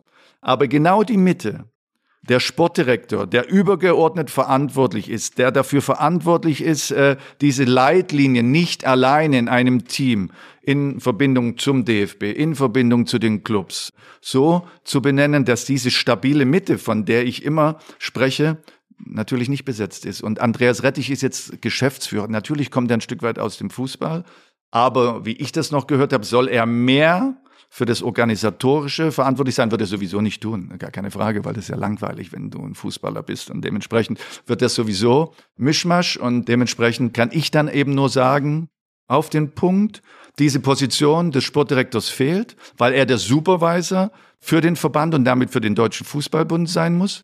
Aber das System das ja gar nicht versteht, weil dem Rudi, der hat jetzt die Nationalmannschaft, der hat auch nie im Nachwuchs gearbeitet. Das zu verstehen ist schwer. Hannes Wolf super, was ich gesagt habe, aber Hannes Wolf ist nicht der klassische Anführer und Weltmeister und wie auch immer. Das ist kein Vorwurf, sondern das ist meine Analyse, die muss ja nicht richtig sein. Und wenn ich dann noch beachte, okay, bei allem Respekt, der Präsident, Generalsekretärin, die Landesfürsten, dann darf man mir nicht übel nehmen, äh, dass ich äh, vorher ja fast von einer Krankheit gesprochen habe. Das System ist dann einfach nicht mehr zeitgemäß und gut. Dort fehlt der Fußball. Ganz einfach. Und ich hätte immer gedacht, dass der Fußball das Wichtigste ist. Alles andere sind Anhängsel. Ganz wichtig. Aber Fußball bleibt der Mittelpunkt. Es gibt jemanden, der hofft, dass du noch eine Rolle übernimmst. Sammy Kedira. Den hören wir jetzt. Hallo Matthias, Sammy hier. Auch ich habe eine Frage an dich und zwar, du hast ja alle möglichen Titel gewonnen, die es zu gewinnen gibt. Wenn du aber noch mal einen Titel aussuchen könntest, beziehungsweise müsstest, welchen Titel würdest du gerne noch einmal gewinnen, beziehungsweise auf welchen Titel würdest du noch mal hinarbeiten wollen und warum? Das würde mich sehr gerne interessieren. Viel Spaß weiter beim Podcast und bis ganz bald. Ciao. Er ist äh, was Besonderes. Er ist für meine Begriffe ein Juwel. Er ist noch ein Rohdiamant, weil er mit 36 noch nicht alles kann, aber er trägt etwas in sich, geprägt von seinen Stationen Juventus, Real. Das ist einfach außergewöhnlich. Und du wolltest ihn mal zu Bayern nicht, holen als Sportvorstand? Äh, genau, genau. Damals als Spieler auch. Ich weiß damals, dass das alles auch mit dem einen oder anderen Spieler nicht so einfach war, weil es vergessen ja die Leute, 2014 gab es ja auch in der Mannschaft konträre Diskussionen über Positionen, wie auch immer. Also die haben sich nicht unbedingt geliebt, aber sie sind Weltmeister geworden. Apropos Weltmeister. Natürlich wäre ich das äh, gerne noch. Das bin ich leider nicht geworden, weil ich mich 2014 natürlich nicht in dem Versuch sehe, um zu sagen, es ist zwischen 2006 und 2012 viel eingeleitet worden, auch mit den Europameistertiteln von U17, U19, U21, wo viele Spieler dabei waren. Das sehe ich nicht so. Auf der anderen Seite war es für mich auch nie so wichtig, eine sogenannte Hauptrolle zu spielen, obwohl man denkt, dass das bei mir so war. Für mich gab es immer nur die Aufgabe, darauf zu achten, dass wir am Ende den Pokal in der Hand haben, dass wir am Wochenende das Spiel gewinnen. Das war meine große Herausforderung und meine große Befriedigung. Und das wird auch in Zukunft so sein, egal was ich mache, zu helfen, zu unterstützen. Und mein Lieblingsbeispiel ist ja dann Bayern München. Sie müssen sich vorstellen, Sie kommen zu Bayern München. Ich habe das ja schon ein paar Mal genannt. Da sitzt der Uli Hoeneß. Karl-Heinz Rummenigge, da ist irgendwo sogar Franz Beckenbauer noch, Paul Breitner spielten dann eine Rolle. Und dann komme ich dahin und sage, eigentlich sind alle Positionen besetzt. Finanzen war damals noch äh, Karl, Karl Hopfner. und dementsprechend wurde das später Jan äh, Christian Dresen. So und dann gehst du da rein und stellst du fest, was ist eigentlich meine Rolle? So, jetzt ist die Mannschaft überall gut gewesen, aber laut der Programme, solange besser möglich ist. Also gibt's da Reserven. Also nah am Trainer, nah am Trainerstab, nah an der Mannschaft, um Einfluss zu nehmen, auch sicherlich nach meinen Vorstellungen um zu sagen, wie äh, funktioniert am Ende dieses System? Warum sind sie Zweiter geworden? Was müssen wir tun, um Erster zu werden? Was sind Faktoren, die sich ja nachweislich so darstellen, dass sie sich verbessern müssen? Und ich sehe zwischen damals und heute Parallelen zu Bayern. Nicht, weil Sie haben jetzt mit Christoph Freund einen Sportdirektor. Ich kenne ihn zu wenig, weiß nicht, was seine Führungseigenschaften sind. Aber damals waren Franck Ribéry und Arjen Robben die Superstars dieser Mannschaft. Das muss aber ein Fehler sein. Weil Individualisten können niemals eine Mannschaft führen. Und sie sind damals auch für die Stabilität und den Geist aber so überhöht worden, dass sie aber solche Fehler gemacht haben, weil sie haben ja nicht verteidigen. Sie wollten ja nicht verteidigen. Und eine erfolgreiche Mannschaft muss verteidigen. Die Spieler haben das gewusst, aber eine falsche oder keine Hierarchie, eine falsche Grundordnung führte dazu, die waren die Heroes. Die anderen Spieler haben gar keine große Rolle gespielt. Kalle und Uli haben ab und zu mal gebölkt und, und dann lief's irgendwie wieder. Und es war gut. Jupp Heynckes war der Trainer. Sehr, sehr guter Trainer, souveräner Trainer. Also nur zusammengefasst. Wenn du das beurteilst und wenn du da hingehst, war meine Rolle eigentlich nur, die Mannschaft mit dem Trainer an der Seite das besser zu machen und ein bisschen Ordnung zu schaffen. Und jetzt sind wir beim Thema Hierarchie. Einfach nur eine Hierarchie zu schaffen. Einfach nur zu sagen, Manuel Neuer, Philipp Lahm, Bastian Schweinsteiger, Sie, ihr seid heute, ab dem Tag, so lange ich hier bin, seid ihr die Führungsspieler. Nach innen und nach außen. Hab das mit Uli und Kalle besprochen, die haben auch gesagt, soll er mal machen und wie auch immer. Auch bestimmt nur bedingt ernst genommen, äh, gar keine Frage, mit Jupp darüber gesprochen, so. Und dann hast du merkt, gemerkt, es gab Konflikte zwischen Trainer, zwischen Mannschaft, wie auch immer. Aber wenn du keine Ordnung hast, kannst du diese Konflikte nicht lösen. Also zu den dreien gesagt, wenn ihr ein Problem habt, geht äh, zum Trainer. Wenn der Trainer mal ein Thema hatte, ey, nimm die drei, hol die. Und wir müssen jetzt noch eins schaffen, Frank und Arjen zu integrieren. Aber in dem Moment, wo ihr die Leader seid, ihr werdet das jeden Tag von mir hören, aber ihr habt auf dem Trainingsplatz die Verpflichtung. Wenn die noch einmal stehen bleiben im Training, muss es knallen. Und ihr müsst euch gegenseitig unterstützen. So, dann kam Dante, den muss man noch dazu geben. Javi Martinez haben wir. Dann kommen die Teamplayer. zu den Liedern und dann wird der Kern des sogenannten Guten immer besser. Aber ohne Ribéry und ohne Robben kannst du das Spiel nicht gewinnen. Aber sie müssen ihre Rollen kennen und das ist eine gesunde Hierarchie, die damals angestoßen wurde und diese Rolle habe ich damals auch übernommen. Aber glauben Sie, dass es für mich heute wichtig ist, wenn irgendwelche Dokumentationen gezeigt äh, werden oder irgendwas zehn Jahre danach, zu fragen, wie groß mein Anteil war? Vergessen Sie es doch. Vielleicht hatte ich gar keinen Anteil, aber ich war ein Bestandteil eines erfolgreichen Systems. Das ist genug. Sonst müssen Sie Manager werden, weil Manager sind alles Egos und keine Leader. In der Regel keine Leader. Lass uns einmal bleiben bei dem, was in der Nationalmannschaft gerade passiert. Da wird eine Hierarchie geschaffen. Da können wir einmal konkret drüber sprechen. Julian Nagelsmann hat direkt Mats Hummels zurückgeholt. Mats wird im Dezember 35 Jahre alt. Eine gute und richtige Entscheidung aus deiner Sicht? Es wird ja in Deutschland gerade so ein bisschen diskutiert, noch diskutiert, dass flache Hierarchien irgendwo die Zukunft sein können. Flache Hierarchien funktionieren nirgendwo. In der Tierwelt nicht, in der Industrie nicht, in der Wirtschaft nicht, eigentlich in der Politik nicht. Ich sage eigentlich, weil ich da keine Hierarchien erkenne. Ah, dafür ist ja Hummels äh, jetzt da. Der so. bricht aus. Und aus jetzt kommen wir zum Mannschaftssport. Wenn du jetzt die Nationalmannschaft siehst und sagst, okay, das ist jetzt ein Kader, ein roundabout 16 Spieler plus Torhüter, die sind ja mal extra äh, bei mir. So, dann musst du doch wissen, Außer du weißt es nicht, dann musst du es auch nicht machen. Aber eine Hierarchie ist wichtig, weil Hierarchie ist auch Eigenleben. Und ich habe gerade gesagt, ich erkenne Parallelen, kommen gleich zur Nationalmannschaft mal, zwischen Bayern damals und Bayern heute. Damals, äh, Philipp Lahm, Bastian Schweinsteiger haben aufgehört und heute sagst du, wer sind die Leader bei Bayern München? Da kriegst du es schon schwer. Welche Lieder benennt Bayern München äh, nach außen, dass jeder sieht, ah, klar, aber du hast es. Mal unabhängig davon, ob Manuel Neuer zurückkommt, wie auch immer. Du hast jetzt die Mannschaft, du musst liegen und wenn Manuel vielleicht dazugehört, okay, lässt du diese Position offen. Also musst du von hinten nach vorne vorgehen. Innenverteidiger. Der beste Leader ist eigentlich der, der in Frage gestellt wird. In meinen Augen Matthijs Delikt. Aber letztendlich vielleicht dem Trainer ein bisschen zu langsam, wie auch immer. Davor hast du Joshua Kimmich. Aber Joshua musst du wissen, ist im Moment nicht vielleicht mit der Stärke speziell durch die Nationalmannschaft ausgestattet, dass der ein, zwei Leute äh, an der Seite braucht. Und dann hast du natürlich Thomas Müller noch, du musst die Rolle definieren und wegen mir Harry Kane, so, dann hast du eigentlich eine Achse. Aber wenn du sie nicht benennst, wenn du nicht den Mut hast, sie zu benennen, wird das auch in der Wirkung, und das spürst du ja, Bayern, ah, Ergebnisse sind gut, ja, auch sie zeigen Moral und, und äh, so, aber irgendwas ist nicht richtig stabil. Ja, klar, wenn du kein Innenleben und kein Geist richtig hast, Matthias Sammer Analyse, ne? Mhm. Niemand anderes. Matthias mhm. Sammer Analyse ist das Frage ich. Und wenn ich jetzt den DFB habe, geht es gar nicht darum 35, wie auch jetzt geht es bis zur Europameisterschaft. Jetzt muss ich dahin gehen, mir den Kader hinlegen und sagen, wer sind die möglicherweise unumstrittenen, weil das ist wichtig. Außer du bist ganz alt, so wie Xavi in Barcelona, der war dann auch mhm. ein Leader, obwohl er nicht immer gespielt hat. So. Und dann musst du dir aufschreiben, dann musst du sagen, okay, das sind meine drei oder vier Leader das sind die Teamplayer und das sind die Individualisten. Und das muss in einer guten Balance sein. Nur, die Leader müssen die Chefs sein. Und das muss eine Mannschaft spüren. Jeder muss seine Rolle kennen. Aber der Individualist muss auch wissen, ich bin geliebt, ich, weil die wollen geliebt sein, ich bin gewollt. Ich mache möglicherweise den Unterschied aus. Aber das Kernstück der Mannschaft bin ich nicht. Und deshalb ob Mats Hummels und wie auch immer, das muss Julian in Verbindung mit Rudi irgendwann festlegen. Ich würde es Ihnen nur empfehlen, aber deshalb führen wir ja auch den Podcast, Henning.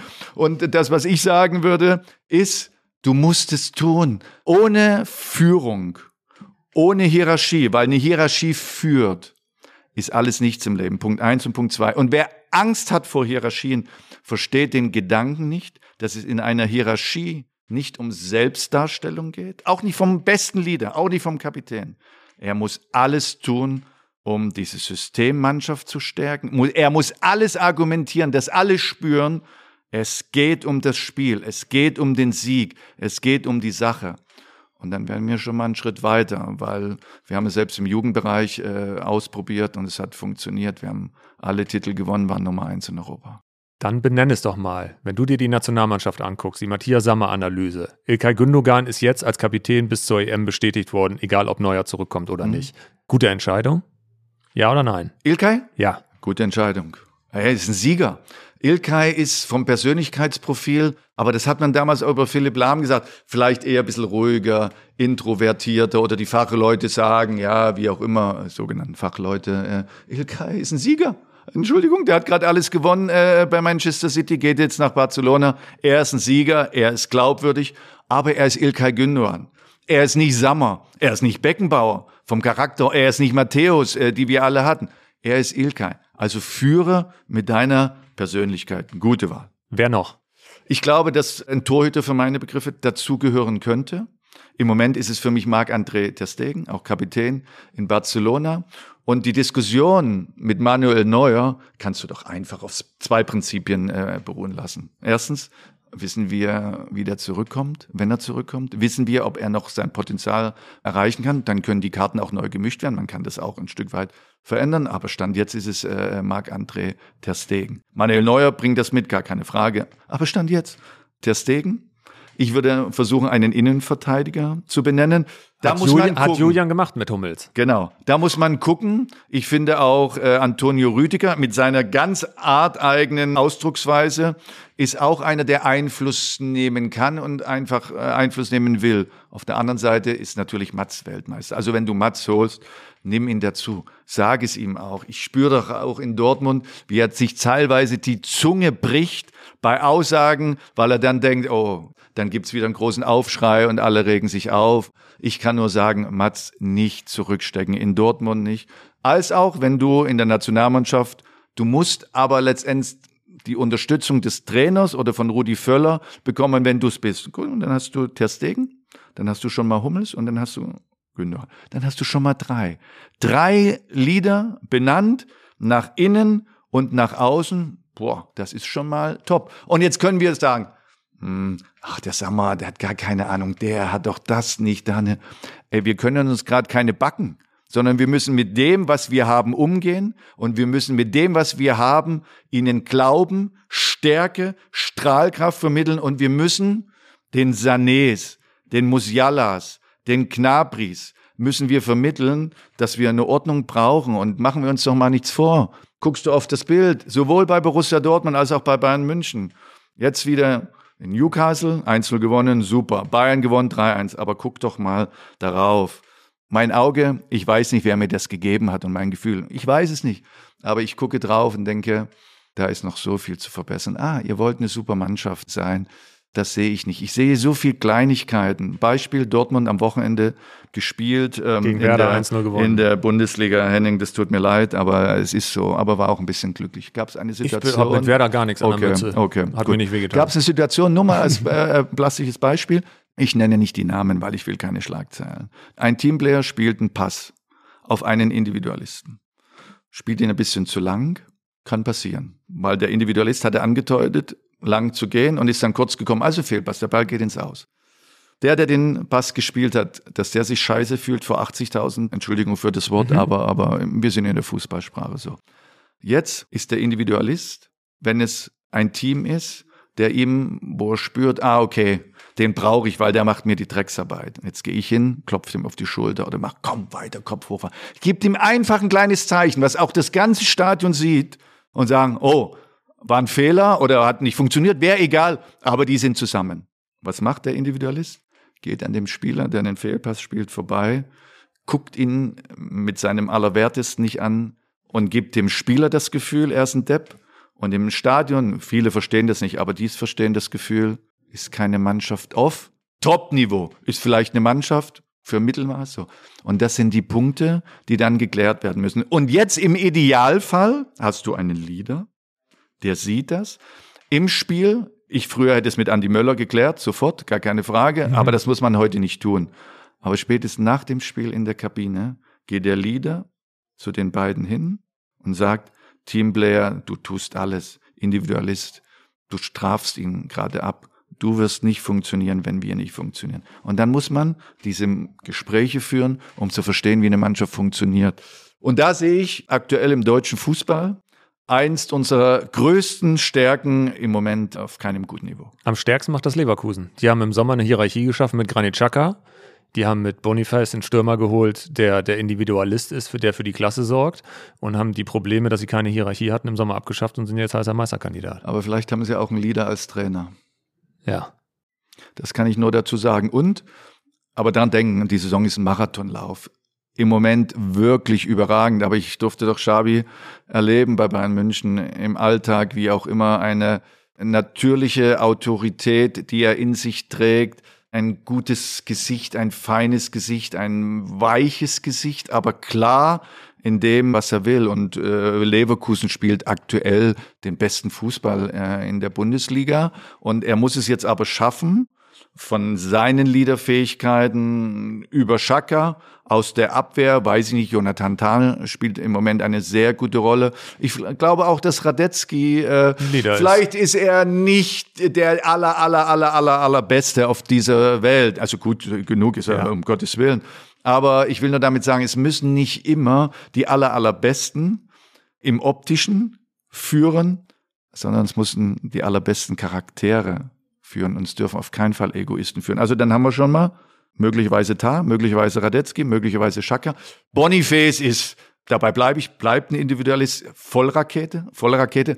Aber wenn das ein Leader sein sollte oder werden würde in der Argumentation, wüsste ich, dass es am Ende wieder eng werden könnte für Bayer. Das ist kein Leader, das ist ein Individualist, ein großer, ein super, aber er ist kein Leader. Um bei Bayern diese Hierarchie richtig aufzubauen, würde Max Eberl dem Bayern gut tun? Als Sportvorstand. ich würde die Frage jetzt mal anders stellen, auch ein bisschen aus der jüngsten Vergangenheit. Und das wirklich unter meinen Gesichtspunkten ähm, zu sehen. Bayern München hat ihr Management komplett ausgewechselt. Oliver Kahn als CEO ist nicht mehr da. Ich habe mich immer gefragt, und niemand möge mir das verübeln, ist Oliver Kahn ein CEO oder ist er eigentlich ein Sportvorstand? Egal, ob er das will. Nur mal von meinem reinen Instinkt. Ist ein Sieger, ist ein Anführer. Er weiß alles. Er hat ein Näschen, er hat mal den Begriff Seismograph mir zugerufen, dem würde ich ihm ja auch zurufen. So. Er ist natürlich Torhüter, bisschen eigen in seiner Persönlichkeit. Hatte den aber, falschen Job. Aber in meinen Augen, in meinen Augen das sieht er komplett anders, weil ich es ihm auch schon mal gesagt habe. Aber in der Besetzung, so versuche ich das. Ich komme gleich auf Eber, ne? keine mhm. Sorge. So, Brazzo, ich finde, Brazzo ist ein Sieger.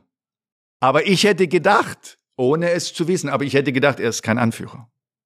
Das war er nie. Er war auf dem Spielfeld. Der hat alles gegeben äh, für diese Mannschaft. Er war, früher war er, glaube ich, ein Individualist, dann ist er ein Teamplayer. Das kann sich manchmal so ein bisschen äh, angleichen. Wow, und auch alles gewonnen, ne? nicht zu vergessen. Also von mir sehr geschätzt. Aber verwundert habe ich wahrgenommen, Sportdirektor, Sportvorstand in einer absoluten Führungsposition, möglicherweise ist das gar nicht sein Naturell. Ich will nicht über Eignungen sprechen, das ist despektierlich. Mhm. Aber eigentlich in, in meiner Welt nicht äh, die richtige Konstellation. Jetzt hat man Trainer dann auch äh, getauscht, aber ich spreche mehr über System. Jetzt ist Julian weg und, äh, und Thomas äh, Tuchel da. Ganz kurz und, möchte ich da einmal ja. einhaken. Wenn Uli Hoeneß jetzt sagt, es war aus seiner Sicht nicht klug, Julian Nagelsmann zu entlassen. Was denkt dann Thomas Tuchel, wenn er das von dem wichtigsten Mann im Verein so öffentlich serviert bekommt. Ich habe ja Max Eber noch nicht beantwortet. Ja. Ne? Ich habe das nicht vergessen. Ich vergesse viele Dinge, nee. aber die vergesse ich ja noch nicht. So, und jetzt gehen wir, wir gehen jetzt gehen wir das neue System an. Also du hast okay. mir eine Frage gestellt ja. und das hat mich erschreckt, als Uli sagte, vielleicht muss ich umdenken, dass ein Fußballer in einer absolut führenden Position sein. Eigentlich müsste ich ihn anrufen und sagen, Uli, bitte denk nicht anders. Bitte denk nicht anders. Vielleicht war es nicht richtig besetzt, vielleicht waren es nicht die richtigen. Aber es wird doch immer mehr, dass immer weniger Fußballer in den entscheidenden Positionen sitzen. Also Uli, bitte, bitte geh von diesem Denken weg. Du brauchst einen Fußballer. Du musst nur wieder das Richtige finden. Das würde ich ihm gern zurufen. Und wenn ich es jetzt runterbreche, um zu sagen, Jan Dresen, mit dem ich wunderbar zusammengearbeitet habe, ist ein Finanzer. Der führt jetzt den Verein, möglicherweise auch nur eine bedingte Zeit, wie auch immer. Manager. Also ist kein Fußballer, ist ein Manager und ist nicht ein klassischer Anführer. Das ist er nicht. Aber er kennt sich in seinem Fach, glaube ich, super aus. Kann es aber nur bedingt beurteilen, weil ich da eine Flasche bin. Punkt eins. Punkt zwei. Okay, das ist die Führung. Dann geht es weiter. Christoph Freund ist jetzt Sportdirektor. Exzellent. Alles, was ich gehört habe aus Salzburg, seiner Vita. Wenn ich ihn heute wahrnehme, war im Interview bei uns bei Amazon, ganz, ganz angenehm, Fußballfachmann. Im ersten Moment würde ich denken, richtige Position, fachlich, inhaltlich unumstritten. Marco Neppe ist noch da, so für das Kader, Situation, Scouting, aber bitte nicht die Begriffe erhöhen, weil es ist und bleibt äh, Scouting. Es kann nicht sein, dass der Chef-Scout in Kaderplanung ist. Dann hast du entweder einen blinden Trainer und noch einen blinderen Sportdirektor. Hat Michael Rechke übrigens mal erfunden, äh, den Begriff kann ich überhaupt nicht nachvollziehen. Und jetzt kommen wir, ah, okay. Also es ist ein CEO da, hm, kein Fußballer, ist ein junger in Anführungsstrichen Sportdirektor da, muss sich Bayern aneignen. Marco Neppe da, könnte da theoretisch als Äquivalent der Führung um zum Trainer jemanden fehlen. In meinen Augen kann ich so beantworten, ich kenne Christoph Freund zu wenig, ob er die Rolle füllen kann als absoluter Leader für dieses Konstrukt. Wenn nicht, würde ich deine Frage nicht mit Max Eberl beantworten, weil das soll Bayern entscheiden, sondern sagen, ich könnte mir vorstellen, dass es fehlt. Der eigentliche Leader bei Bayern ist eigentlich seit Jahrzehnten der gleiche, das ist Uli Hoeneß. Ja. Uli Hoeneß sagt, als ich festgestellt habe, dass Oliver Kahn es nicht kann, haben ich und Karl-Heinz Rummenigge dafür gesorgt, dass wir diese Position verändern. Und er hat sogar mal den Satz gesagt, selbst wenn wir noch mehr Titel geholt hätten, hätten wir das verändert. Ist das ein Problem? Philipp Lahm hat damals den Job nicht angetreten, weil er gesagt hat, die Macht von Uli Hoeneß ist noch zu groß. Der ist noch zu sehr da drin. Das wäre ein Vorteil bei Max Eberl, weil der ist wie ein Ziehsohn von ja. Uli. Da weißt du, die schwimmen auf einer Linie, die hauen sich vielleicht intern mal die Köpfe ein. Aber ist, solange Uli Hoeneß mit diesem Machtrefugium da unterwegs ist, ist überhaupt möglich, Leader bei Bayern zu sein? Oder ist der eigentliche Leader nicht immer der große Patron vom Tegernsee? Also erstmal müssen wir jetzt Uli ein, ein Denkmal bauen. Das sollten wir tun, nicht zu groß, weil Sturmschäden und Hunde manchmal ihr Unheil anrichten können. Aber Uli Hoeneß ist Bayern München und dieser Respekt vor ihm und dass er diesen äh, Verein nach wie vor äh, prägt, zeigt diese Erfolgsgeschichte. Also ich kann daran gar nichts Negatives erkennen. Ich durfte vier Jahre, auch Karl-Heinz war damals dann CEO im Operativen äh, mit äh, begleiten. Und natürlich, also man sagt mir vielleicht auch ein bisschen Alpha-Tier-Situationen nach oder wie auch bisschen immer. Ist ein ja, bisschen sehr untertrieben. Sei mal dahingestellt. Aber was will denn Uli Hoeneß? Uli Hoeneß will das Beste für seinen FC Bayern. Und das ist erstmal mit nichts negativ zu bewerten. Jetzt geht es dann irgendwie die Zukunft, aber die Zukunft wird in Bayern, glaube ich, schon 15 Jahre diskutiert. Seit 15 Jahren höre ich, wir müssen die Nachfolge regeln, müssen die Nachfolge regeln. Ja, es ist schwer. Weil Uli Hoeneß gibt's auf dieser Welt wahrscheinlich äh, einmal nur. In der Verbindung mit Karl-Heinz haben die das fantastisch gemacht. Und jetzt gilt es, das zu beantworten, was nun mal das Schwerste ist im Leben. Ja, vielleicht ein ganz kleiner Kritikpunkt. Er hat in seinem System noch das Richtige nicht gefunden. Aber es wird es geben. Nur er braucht keine Kopie oder was. So, das ist seine Aufgabe. Das ist mit das Schwerste im Leben. Aber Dafür ist der Erfolg ja nun mal nicht garantiert und dementsprechend äh, wird er daran arbeiten. Er soll nur von dem Gedanken bitte weggehen, dass das auch irgendwie möglicherweise andere machen können, weil dazu gibt es zu viele schon im deutschen Fußball. Und dass der äh, in den letzten Jahren nicht besser geworden ist, sondern eher schlechter geworden ist, wäre, das wäre eine Bankrotterklärung für die Fußballer und für den Fußball. Also wenn der Podcast eins erfüllt, dann, dass Uli wieder daran denkt, dass diese Führungspositionen rein um den Fußball nicht irgendwie mit irgendwelchen Managertypen Finanzer oder McKinsey oder weiß ich Silicon Valley. Ich kann diesen Schmarrn nicht mehr hören. Ich würde gerne einmal einen kleinen Cut machen, nämlich dahin, wie du es geschafft hast, in deiner Entwicklung dieser herausragende Anführer zu sein. Und ich glaube, das ging schon ganz früh los bei dem, was auch in der Familie bei euch sich abgespielt hat, schon mit deinem Vater, inwieweit dein Vater von, in der DDR gab es Führungsoffiziere, die dafür gesorgt haben, wie geführt wird. Da hast du ganz viel mitbekommen. Und wir haben eine Frage von deinem, ich würde fast sagen, Freund, Lothar Matthäus, dem etwas aufgefallen ist, okay. was, glaube ich, niemand für möglich hält. Wir okay. hören mal rein. Hallo Matthias, hier ist Lothar Matthäus. Wir kennen uns ja jetzt schon seit einigen Jahren, aber ich hatte immer eine Frage, die ich nie loswerden konnte. Hm. Warum warst du eigentlich in keiner deiner Mannschaft, wo du gespielt hast, und du hattest ja doch einige Jahre deine Karriere und warst bei verschiedenen Mannschaften, warum warst du eigentlich nie der Kapitän, sowohl in den Clubmannschaften als auch nicht in der Nationalmannschaft? Tja, bin gespannt auf deine Antwort. Viele Grüße und weiterhin viel Spaß. Vielen Dank für deine Frage und natürlich schöne Grüße zurück. Und eins möchte ich dir auch noch in diesem Podcast zurufen. Wir sind uns ja ab und zu jetzt auf dem Flughafen begegnet und haben ein bisschen geplauscht. Ich möchte dich wirklich beglückwünschen zu einer wirklich fantastischen Entwicklung, sowohl in deiner Expertentätigkeit als auch in deinem Auftreten. Du bist ein würdiger Vertreter, du bist ein Sieger, du bist äh, ein Weltstar. Die Frage zu beantworten ist relativ einfach. Für mich ging es immer darum, auch in der Entwicklung, schon im Jugendbereich, aber da war ich auch individualistisch, egoistisch. Ich war Mittelstürmer, ich habe nicht nach hinten gearbeitet, ich habe Tore geschossen am, am Fließband, gar keine Frage. Und so war es auch am Anfang meiner Karriere.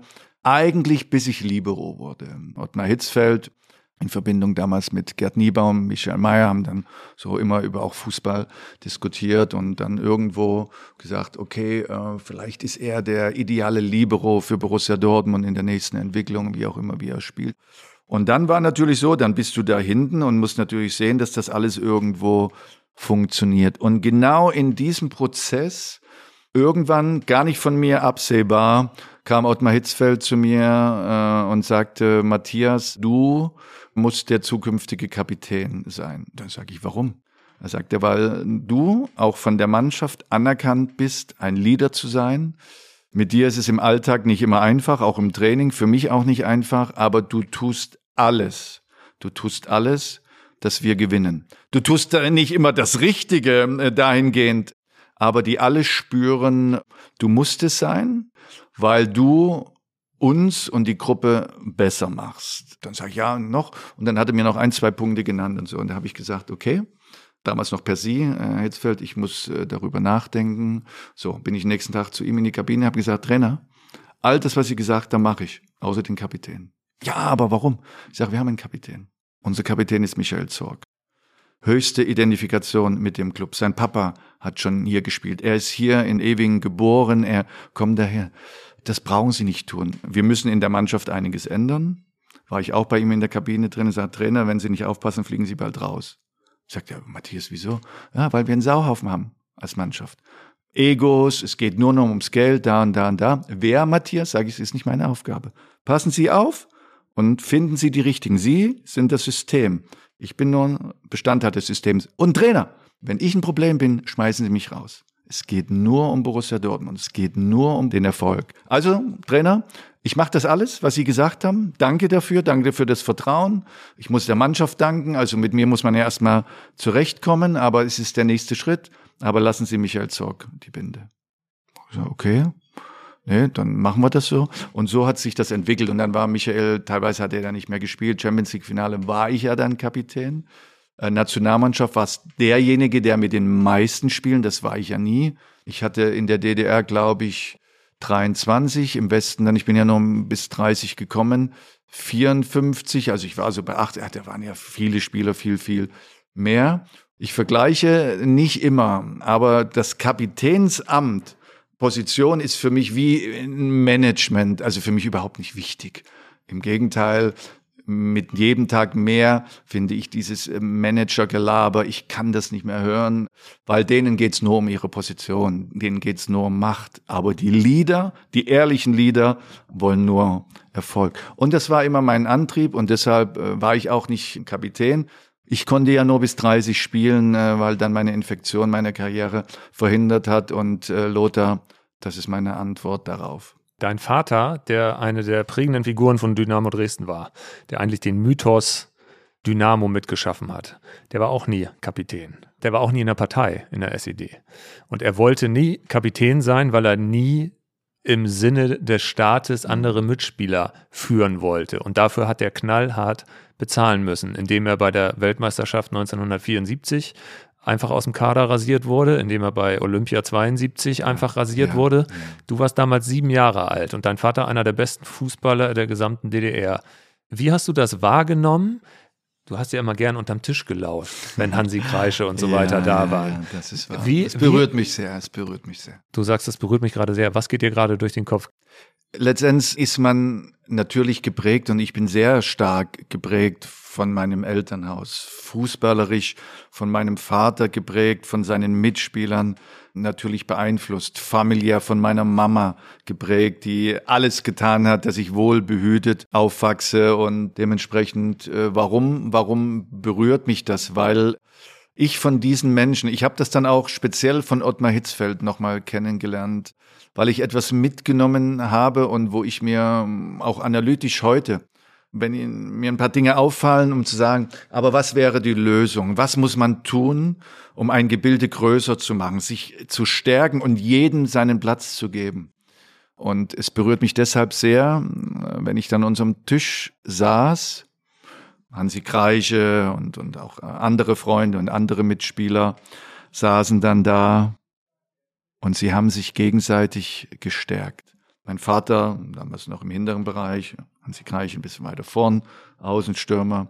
Mich hat sowas von berührt und inspiriert, dass im Prinzip, wenn der, der das entscheidende Tor gemacht hat, dem vermittelt hat, der vorher im Zweikampf den Ball gewonnen hat, Sie haben sich gegenseitig eine, eine Größe gegeben und eine Stärke gegeben, eine Achtung gegeben, die immer schon geprägt war und die mich auch natürlich geprägt hat, um zu sagen, denen ging es um den Respekt des Voreinander, denen ging es um den Respekt vor dem Ergebnis des Spiels, also lieber zu gewinnen als zu verlieren. Und sie haben damals vieles gewonnen. Es waren Superstars und exzellente Fußballer leider für mich in einer falschen Zeit, weil es waren alles Bundesliga-Spieler.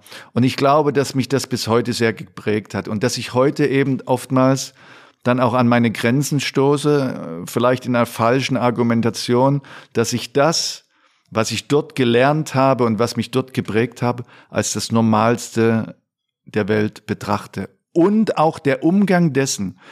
Man ist zusammen, man stärkt sich gegenseitig, bedeutet, man ist ein Team. Und jetzt kommen wir zum nächsten Punkt, um sagen, muss ich auch den Medien ein Stück weit den Vorwurf machen, aber vielmehr dem Systemen des deutschen Fußballs. Kritik ist etwas Negatives und wird bei uns immer überhöht dargestellt und wird ausgeschlachtet und als etwas ganz Kontraproduktives gesehen und als etwas Persönliches, wenn es noch namentlich benannt ist. Und das ist in meinen Augen mit jedem Tag mehr, den ich lebe, der große Fehler des Systems Deutschland. Zu satt, zu faul, zu wohlhabend, der Wohlstand ist viel zu groß, als noch um die Sache zu kämpfen, in meinen Augen. Und was ich damit sagen will, ist, Kritik ist immer in der DDR oder in meinem Elternhaus, in meiner Prägung etwas gewesen, was gut war und was konstruktiv war. Weil es sollte es verbessern. Es sollten die letzten Prozentpunkte rausgeholt äh, werden, um etwas ganz Starkes darzustellen. Und es konnte gar nicht persönlich sein, weil die Ebenen fest waren.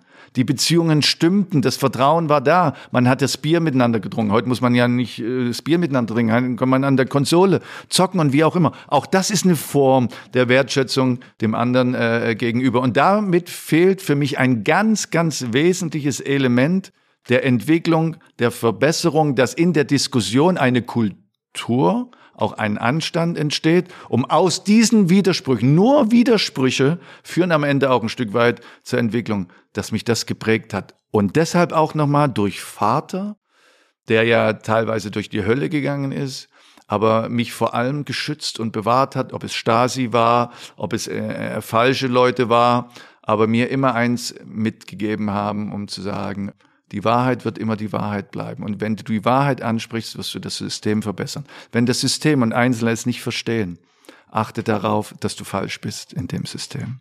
Das ist Wahnsinn. Deshalb berührt es mich extrem, ja. Ja, du bist auch sehr bewegt und man sieht auch, dass du feuchte ja. Augen hast weil diese Geschichte, und ich habe das ja nur mir anlesen können, hm. so totaler Wahnsinn ist. Also wie sehr dein Vater darunter gelitten hat, dass sie ihn immer wieder bestraft haben dafür, dass er nicht die in die SED eingetreten ist und genau das gemacht hat, was vermeintliche Führungsoffiziere von ihm verlangt haben. Nach der Niederlage damals in einem der größten Spiele aller Zeiten, 3-7 äh, Bayer Oerding, wurde er sofort aufs Abstellgleis äh, äh geschoben, ja. weil noch ein Spieler in den Westen geflüchtet war, was sie ihm in die, in die Schuhe geschoben haben. Ich glaube, das war für dich, weil du warst auf dem Platz damals, ja, ja. du hast das miterlebt. Ich glaube, der Moment, wo du mit Dynamo Dresden am weitesten entfernt Ja. und kurz davor warst auch mit dem Club, für den du alles gegeben hast, zu brechen, bei dem, was sie deinem Vater angetan haben. Eindeutig, es war ein Angriff, ich war jung, aber es war ein Angriff auf unser System, auf unser familiäres System, obwohl er der Trainer war. Und es war in der sportlichen Begründung erst dann zweimal Pokalsieger geworden und er hat das in meinen Augen auch wunderbar gelöst. Aber es kann immer sportliche Argumente geben, auch wenn man in Uerdingen scheitert und danach wurde es dann ein bisschen schwieriger, aber weil sie es ihm sehr, sehr schwierig gemacht haben und es kam eher auf die politische Ebene und dann muss man sich da vorstellen, er ist ja auch nur ein Mensch und dann kommen diese ganzen Gedanken von 72 wieder hoch, 74. Wir haben in der Tiefe darüber eigentlich gar nicht so sehr gesprochen, mussten wir aber auch nicht, weil wir eine Verbindung zueinander haben, das weiß man ja. Vater äh, zu Sohn und deshalb ist sie so. Und das hat ihn natürlich auch in der ganzen Argumentation immer wieder geprägt und diese Prägung nimmt natürlich auch Einfluss auf die Nachkommen. Er hat leider äh, dahingehend erfahren, äh, das, was er mir eigentlich immer vermittelt hat, die Liebe, die Schönheit des Spiels in Gänze und in Offenheit und Ehrlichkeit zu leben, hat im Prinzip das System ihn ein Stück weit verbaut und trotzdem habe ich das Gefühl, dass er in seinem Leben, das kann man nicht wegwischen, es gehört leider zu seiner Geschichte, aber wenn ich ihn heute äh, erlebe, er war vor 14 Tagen gerade bei uns, wird er jetzt Anfang Dezember 81, nicht nur weil er relativ groß ist, äh, der ist ein starker, großer Mann mit äh, viel Persönlichkeit und das System hat ihn nicht gebrochen und das ist für mich ein Wunder. Was ist das Wichtigste, was du von deinem Vater gelernt hast? eigentlich Ehrlichkeit, Direktheit, aber wenn man es ihm auch nicht zutraut, äh, im richtigen Moment Zurückhaltung und nicht alles bewerten und nicht alles beurteilen. Und er hat was Faszinierendes gesagt, was er auf diesem Weg so sehr geschätzt hat, was mir gar nicht so sehr bewusst war, dass er mit seinen Kumpels geredet hat und ich glaube, hat es auch irgendwo öffentlich gesagt. Sein größtes Plus war die Anpassungsfähigkeit. Und da habe ich gedacht, wenn ich darüber nachdenke, und unabhängig von Mauerfall oder nicht Mauerfall, ich hätte ja auch in Dresden bleiben können. Ähm, welche Entwicklung es gegeben hätte, weiß ich nicht. Aber ich bin gegangen und musste gehen, um, um, um diesen Fußball in dieser großen Liebe auf, auf einem höheren Niveau erleben zu dürfen. Und viele Entscheidungen, die danach kamen, um trotzdem dahingehend äh, zurechtzukommen, hat mir eigentlich heute mitgegeben, wenn ich darüber nachdenke und sage, mh, warum ist das so? Bei allen Fehlern, die natürlich ich auch gemacht habe, nicht alles richtig und ich habe ja auch nicht jedes Spiel gewonnen, zumindest habe ich die Krankheit noch nicht, das nicht vergessen zu haben, hat mir, er mir etwas mitgegeben, was manche auch in der Entwicklung vielleicht als Desinteresse bezeichnen konnten, weil er hat sich auch nicht jedes Spiel von mir angeguckt in der Jugend. Also er war Trainer von Dynamo Dresden und wie auch immer oder auch in der Beurteilung. Er war mein erster Trainer im Männerbereich. Ich war 17, er hat mich hochgeholt.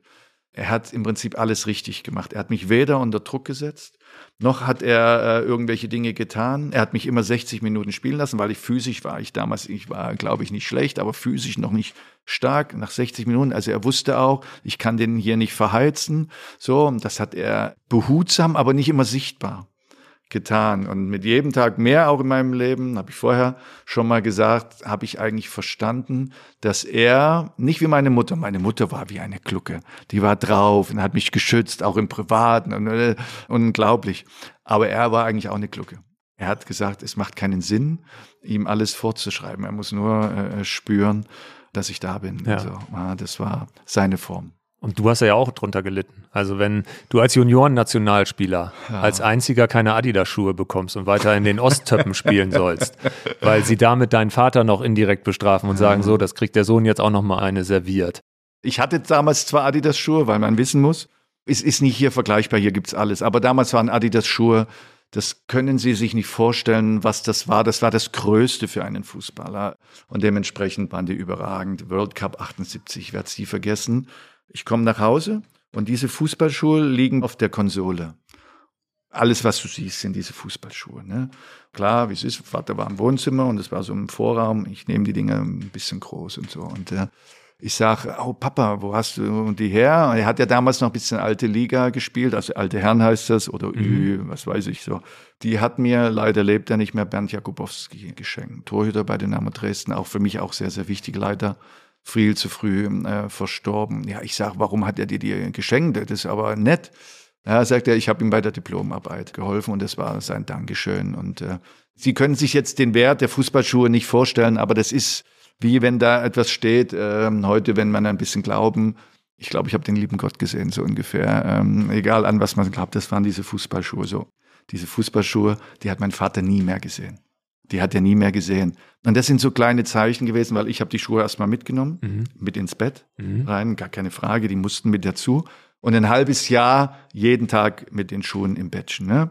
Und nach einem halben Jahr, Papa schon aus Respekt, ich kann dir die Schuhe, ich kann dir die nicht mehr geben. Die Schuhe, das ist Wahnsinn und so. Und, und damals hätte er auch sagen können, ja, aber Moment mal, wie auch immer, das ist ein Geschenk und er geht mir anders mit der um. So.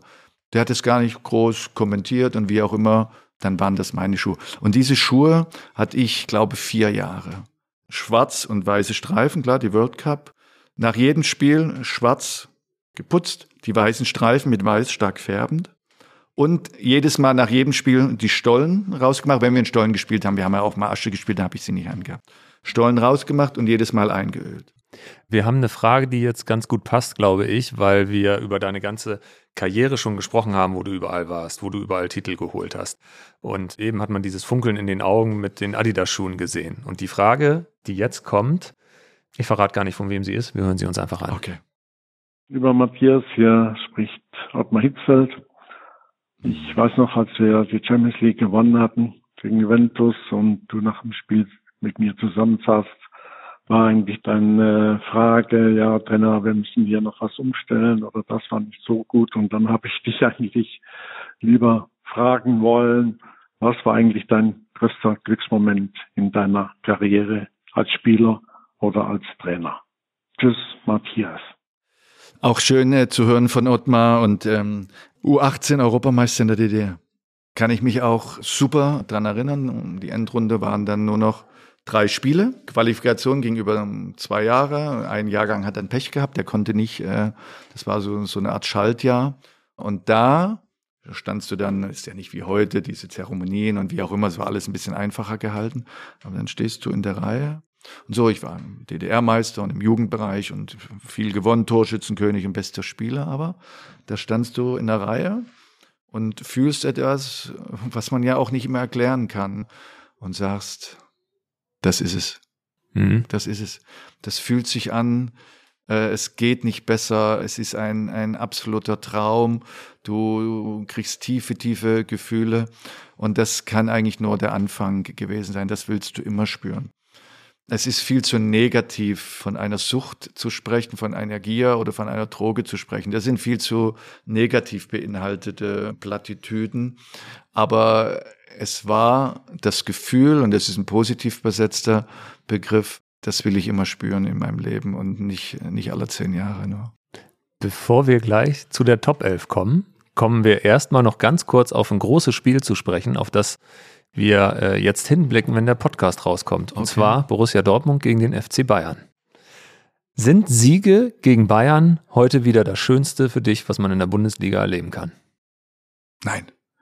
Völlig irrational, die eigene Qualität und eigene Stärke mit anderen in Verbindung zu bringen. Ich weiß gar nicht, ob ich es hier schon mal benannt habe. Ich kam 1993 im Januar zu Borussia Dortmund und dann merkte ich, ich weiß nicht mehr wann genau, das stand das Spiel gegen Schalke an. Und ich merkte, boah, alles elektrisiert im Verein. Sowas hatte ich überhaupt noch nicht erlebt. Und die Botschaft war, also gegen die müssen wir unbedingt gewinnen.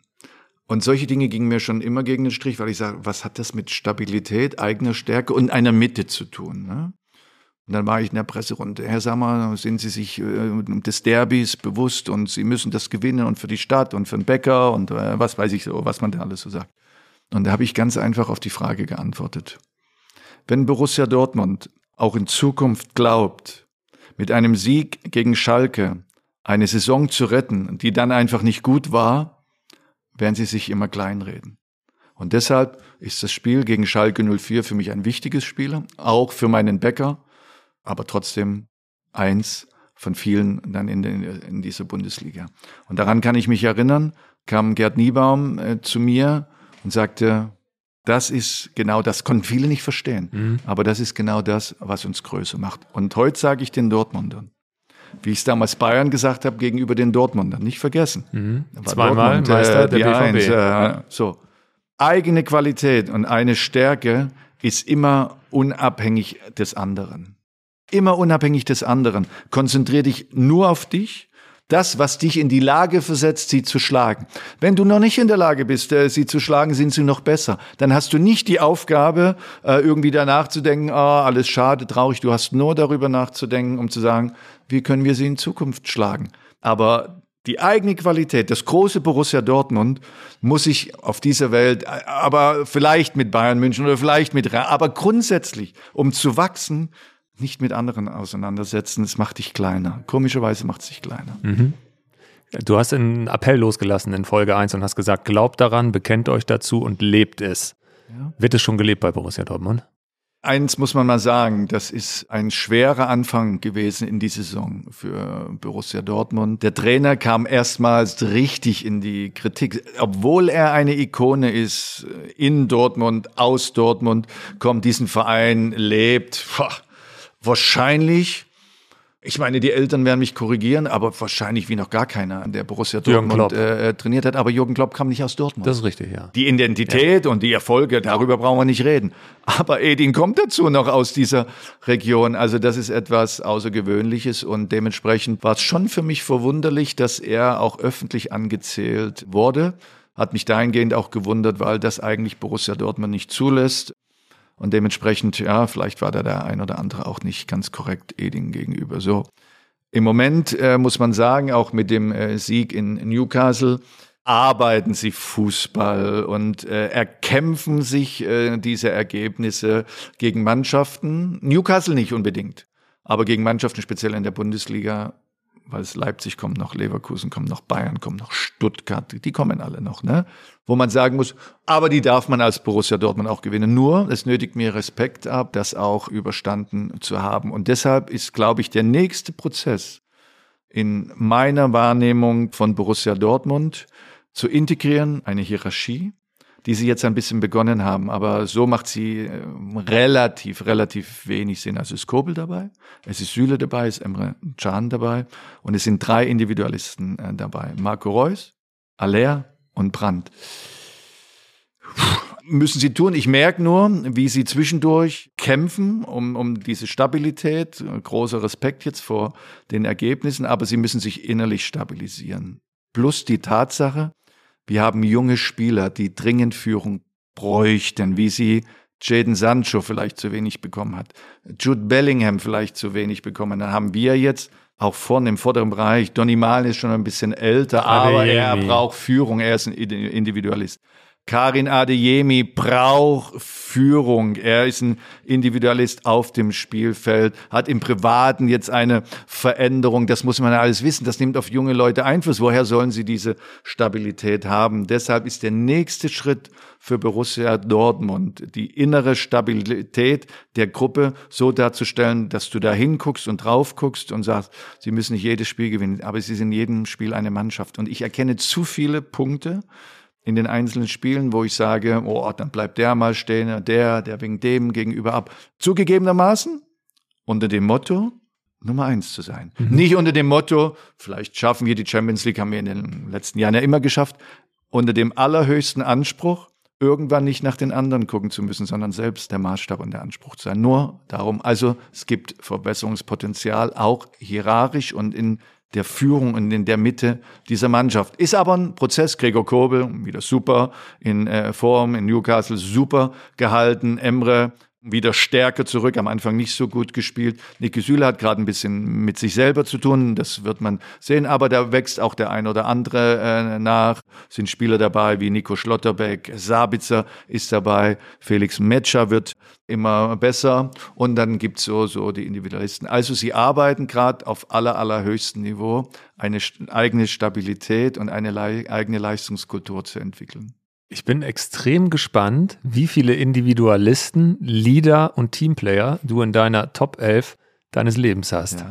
Wir fangen logischerweise genau. im Tor kommt, an. Jetzt kommt aber Matthias Sammer. jetzt kommt Matthias Sammer. Und auf die Frage, ob Ronaldo oder Messi die Da besten waren in der Antwort. Geschichte, kennst du meine Antwort. Und ich habe mir darüber Gedanken gemacht und gesagt, diese elf, wie willst du sie benennen? Ich habe mir wirklich viel, viel Gedanken gemacht. Ich habe mich hingesetzt. Ich habe gesagt, aber ich bin zu der Erkenntnis gekommen, das macht man nicht. Das macht man nicht. Deutschland, aber auch auf dieser Welt gibt es so große Fußballer. Auch natürlich im Mittelpunkt stehende Fußballer, aber es gibt auch Fußballer, die nicht so sehr im Mittelpunkt stehen, aber die alles gewonnen haben. Auch aus der Geschichte des deutschen Fußballs. Wenn ich jetzt einen Torwart benenne, ist vollkommen klar, das ist ungerecht. Wenn ich jetzt eine Innenverteidigung benenne, egal mit Libero, wie auch immer, das macht man nicht. Der Respekt lässt es mir nicht zu, diese elf zu benennen, weil es mich beschämt, alle nicht genannten nicht in dieser elf zu haben. Und deshalb werde ich das nicht tun. Es gibt, glaube ich, außer dir niemanden, der nicht diese Top 11 eines Lebens äh, macht, was ja am Ende eine Spielerei ist, Natürlich, aber in natürlich. seiner Argumentation und in allem, was er so ausstrahlt, so stringent ist zu sagen, nee, geht nicht. Es beschämt mich, die nicht genannt zu haben. Das ist unanständig. Und es macht keinen Sinn. Ich nehme zum Ende dieses Gesprächs nicht die Top 11 mit, aber ich nehme mit, als wir sehr emotional darüber gesprochen haben, warum du, ich sag mal, im Moment keine Rolle im System DFB hast, dass das System DFB nicht bereit war, Veränderungen zu schaffen, die es bedürfen, auf den Positionen mit Charakteren etwas an der Grundstruktur zu verändern. Ich glaube aber, und das ist das, was du in Folge 1 auch gesagt hast, ich möchte das nicht im Moment noch eine Funktion äh, übernehmen. Das bedeutet aber nicht, dass man das möchte, nicht irgendwann umwandeln kann. Und für den Fall, dass der DFB irgendwann mal die Erkenntnis hat, und da im Moment blicken ja alle nur bis zum 14. Juli, EM-Finale, wo wir hoffentlich dabei sind. Was am 15. Juli passiert, ist ja im Zweifel viel wichtiger. Da gucken jetzt die wenigsten drauf.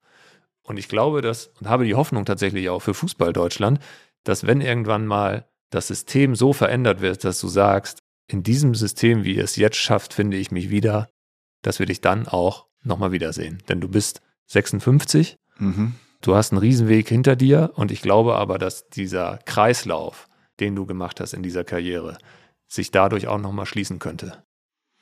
Erst einmal vielen Dank, total richtig äh, wiedergegeben und dementsprechend kann ich ja nur sagen, wenn ich hier sitze, wenn ich mir Gedanken mache um den Fußball, ich bin Deutscher, ich bin Patriot, ich will, dass wir gewinnen.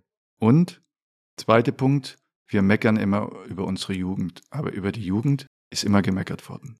Aber ich glaube, es ist eine, äh, unabhängig vom Krieg, aber eine der schwersten Phasen der Orientierung für unsere Kinder, für unsere Jugendlichen. So empfinde ich das, weil sie natürlich von allem Dreck beworfen werden können, äh, den es gibt und gar nicht mehr zwischen Dreck und Gut unterscheiden können. Und deshalb, unsere Jugend braucht Vorbilder. Ich will gar kein Vorbild sein, aber ich würde Ihnen gerne sagen, was Sie richtig machen oder weniger richtig machen. Und jeder Jugendliche, der von einem Alten kritisiert wird, ist eigentlich nur ein Spiegelbild des Falschen, des Alten. Und das wäre meine Botschaft. Wir müssen unsere Jugend begleiten, weil ich bin völlig anderer Meinung, dass unsere Jugend heute keinen Anstand mehr hat, keinen Respekt mehr hat, wie auch immer. Ich bin oftmals mit Jugendlichen auch zusammen. Es gab immer mal mehr, mal weniger, aber da gibt es so viele, so viele gute Jungen und Mädchen, die auf die Guten warten, die ihnen sagen, was ihre Orientierung ist. Sie müssen doch ihren Weg sowieso alleine gehen, aber ich glaube, sie sind orientierungslos. Meine Botschaft wäre, wenn die Jugend schlecht ist, sind die Alten noch schlechter. Den Satz nehmen wir mit. Gut. Und er schließt diese zweite Halbzeit ab. Bedanke mich sehr für dieses sehr, sehr intensive Gespräch, wo man an der einen oder anderen Stelle bestimmt noch mal kurz zurückspult, um zu sagen, okay, die Passage muss ich mir noch mal ganz kurz anhören, um es noch mal so voll zu verinnerlichen. Und ich glaube, dass man ganz viel mitnimmt und du ganz starke Botschaften gesendet hast in diesem Gespräch, die einen noch länger beschäftigen. Und genau dafür ist der Phrasenmäher da. Und von daher war es eine große Freude und ein wirkliches Vergnügen, dass du dir die Zeit genommen hast für eine sehr, sehr ausführliche zweite Halbzeit. Vielen Dank. Es wirkte sehr natürlich, äh, wenn du mich gefragt hättest vor einem halben Jahr, ob ich irgendwie ein Phrasenmäher mache, dann hätte ich dich korrigiert und gesagt, es heißt Rasenmäher und nicht Phrasenmäher. Und dass ich hier mal sitze, hätte ich selber nicht gedacht. Aber es ist auch schön äh, im Leben. Es muss nicht immer alles äh, von vornherein geplant sein. Und es war für mich angenehm, aber es wäre noch schöner, wenn es die Leute auch so empfinden würden. Das nehmen wir mit. Ich äh, werde dir das Feedback zukommen lassen. Dankeschön. Ich bin mir sicher, dass es äh, ein großes Feedback gibt. Ich danke dir sehr. Gerne. Ja, liebe Leute, das war der zweite Teil im Phrasenmäher mit Matthias Sammer. Ich möchte mich erstmal bei dir bedanken, dass du dir die Zeit für den Phrasenmäher genommen hast. Und wenn du Anregungen, Kritik oder Wünsche hast, dann schreib mir gern direkt eine Mail an henning.feind.sportbild.de. Schick mir eine Direktnachricht bei Insta, denn euer Feedback ist ganz wichtig, um den Phrasenmäher besser zu machen. Ich möchte euch zum Schluss einmal verraten, dass die Nachrichten, die ihr mir geschickt habt, ganz wesentlich dazu beigetragen haben, dass Matthias äh, so schnell für eine zweite Folge zur Verfügung stand. Er war da extrem bewegt und genau das soll der Phrasenmäher auch sein. Ein Podcast, der dich ein bisschen länger beschäftigt, der dich ein bisschen länger bewegt, aus dem du Gedanken mitnimmst, mit dem man vielleicht nochmal eine Runde spazieren geht, mit der man auf den Platz geht, mit dem man mit in die Kabine nimmt. Und am Ende möchte ich mich wie immer bei herausragenden Kollegen bedanken, ohne die der Podcast nicht möglich gewesen wäre. Das sind Tobi Altscheffel und Christian Falk von Bild und Simon Wimmeler und Daniel Sprügel von Maniac Studios. Danke Jungs, dass es euch gibt. Wir machen weiter. Ich freue mich auf alles, was kommt und dann hören wir uns im Rasenmäher.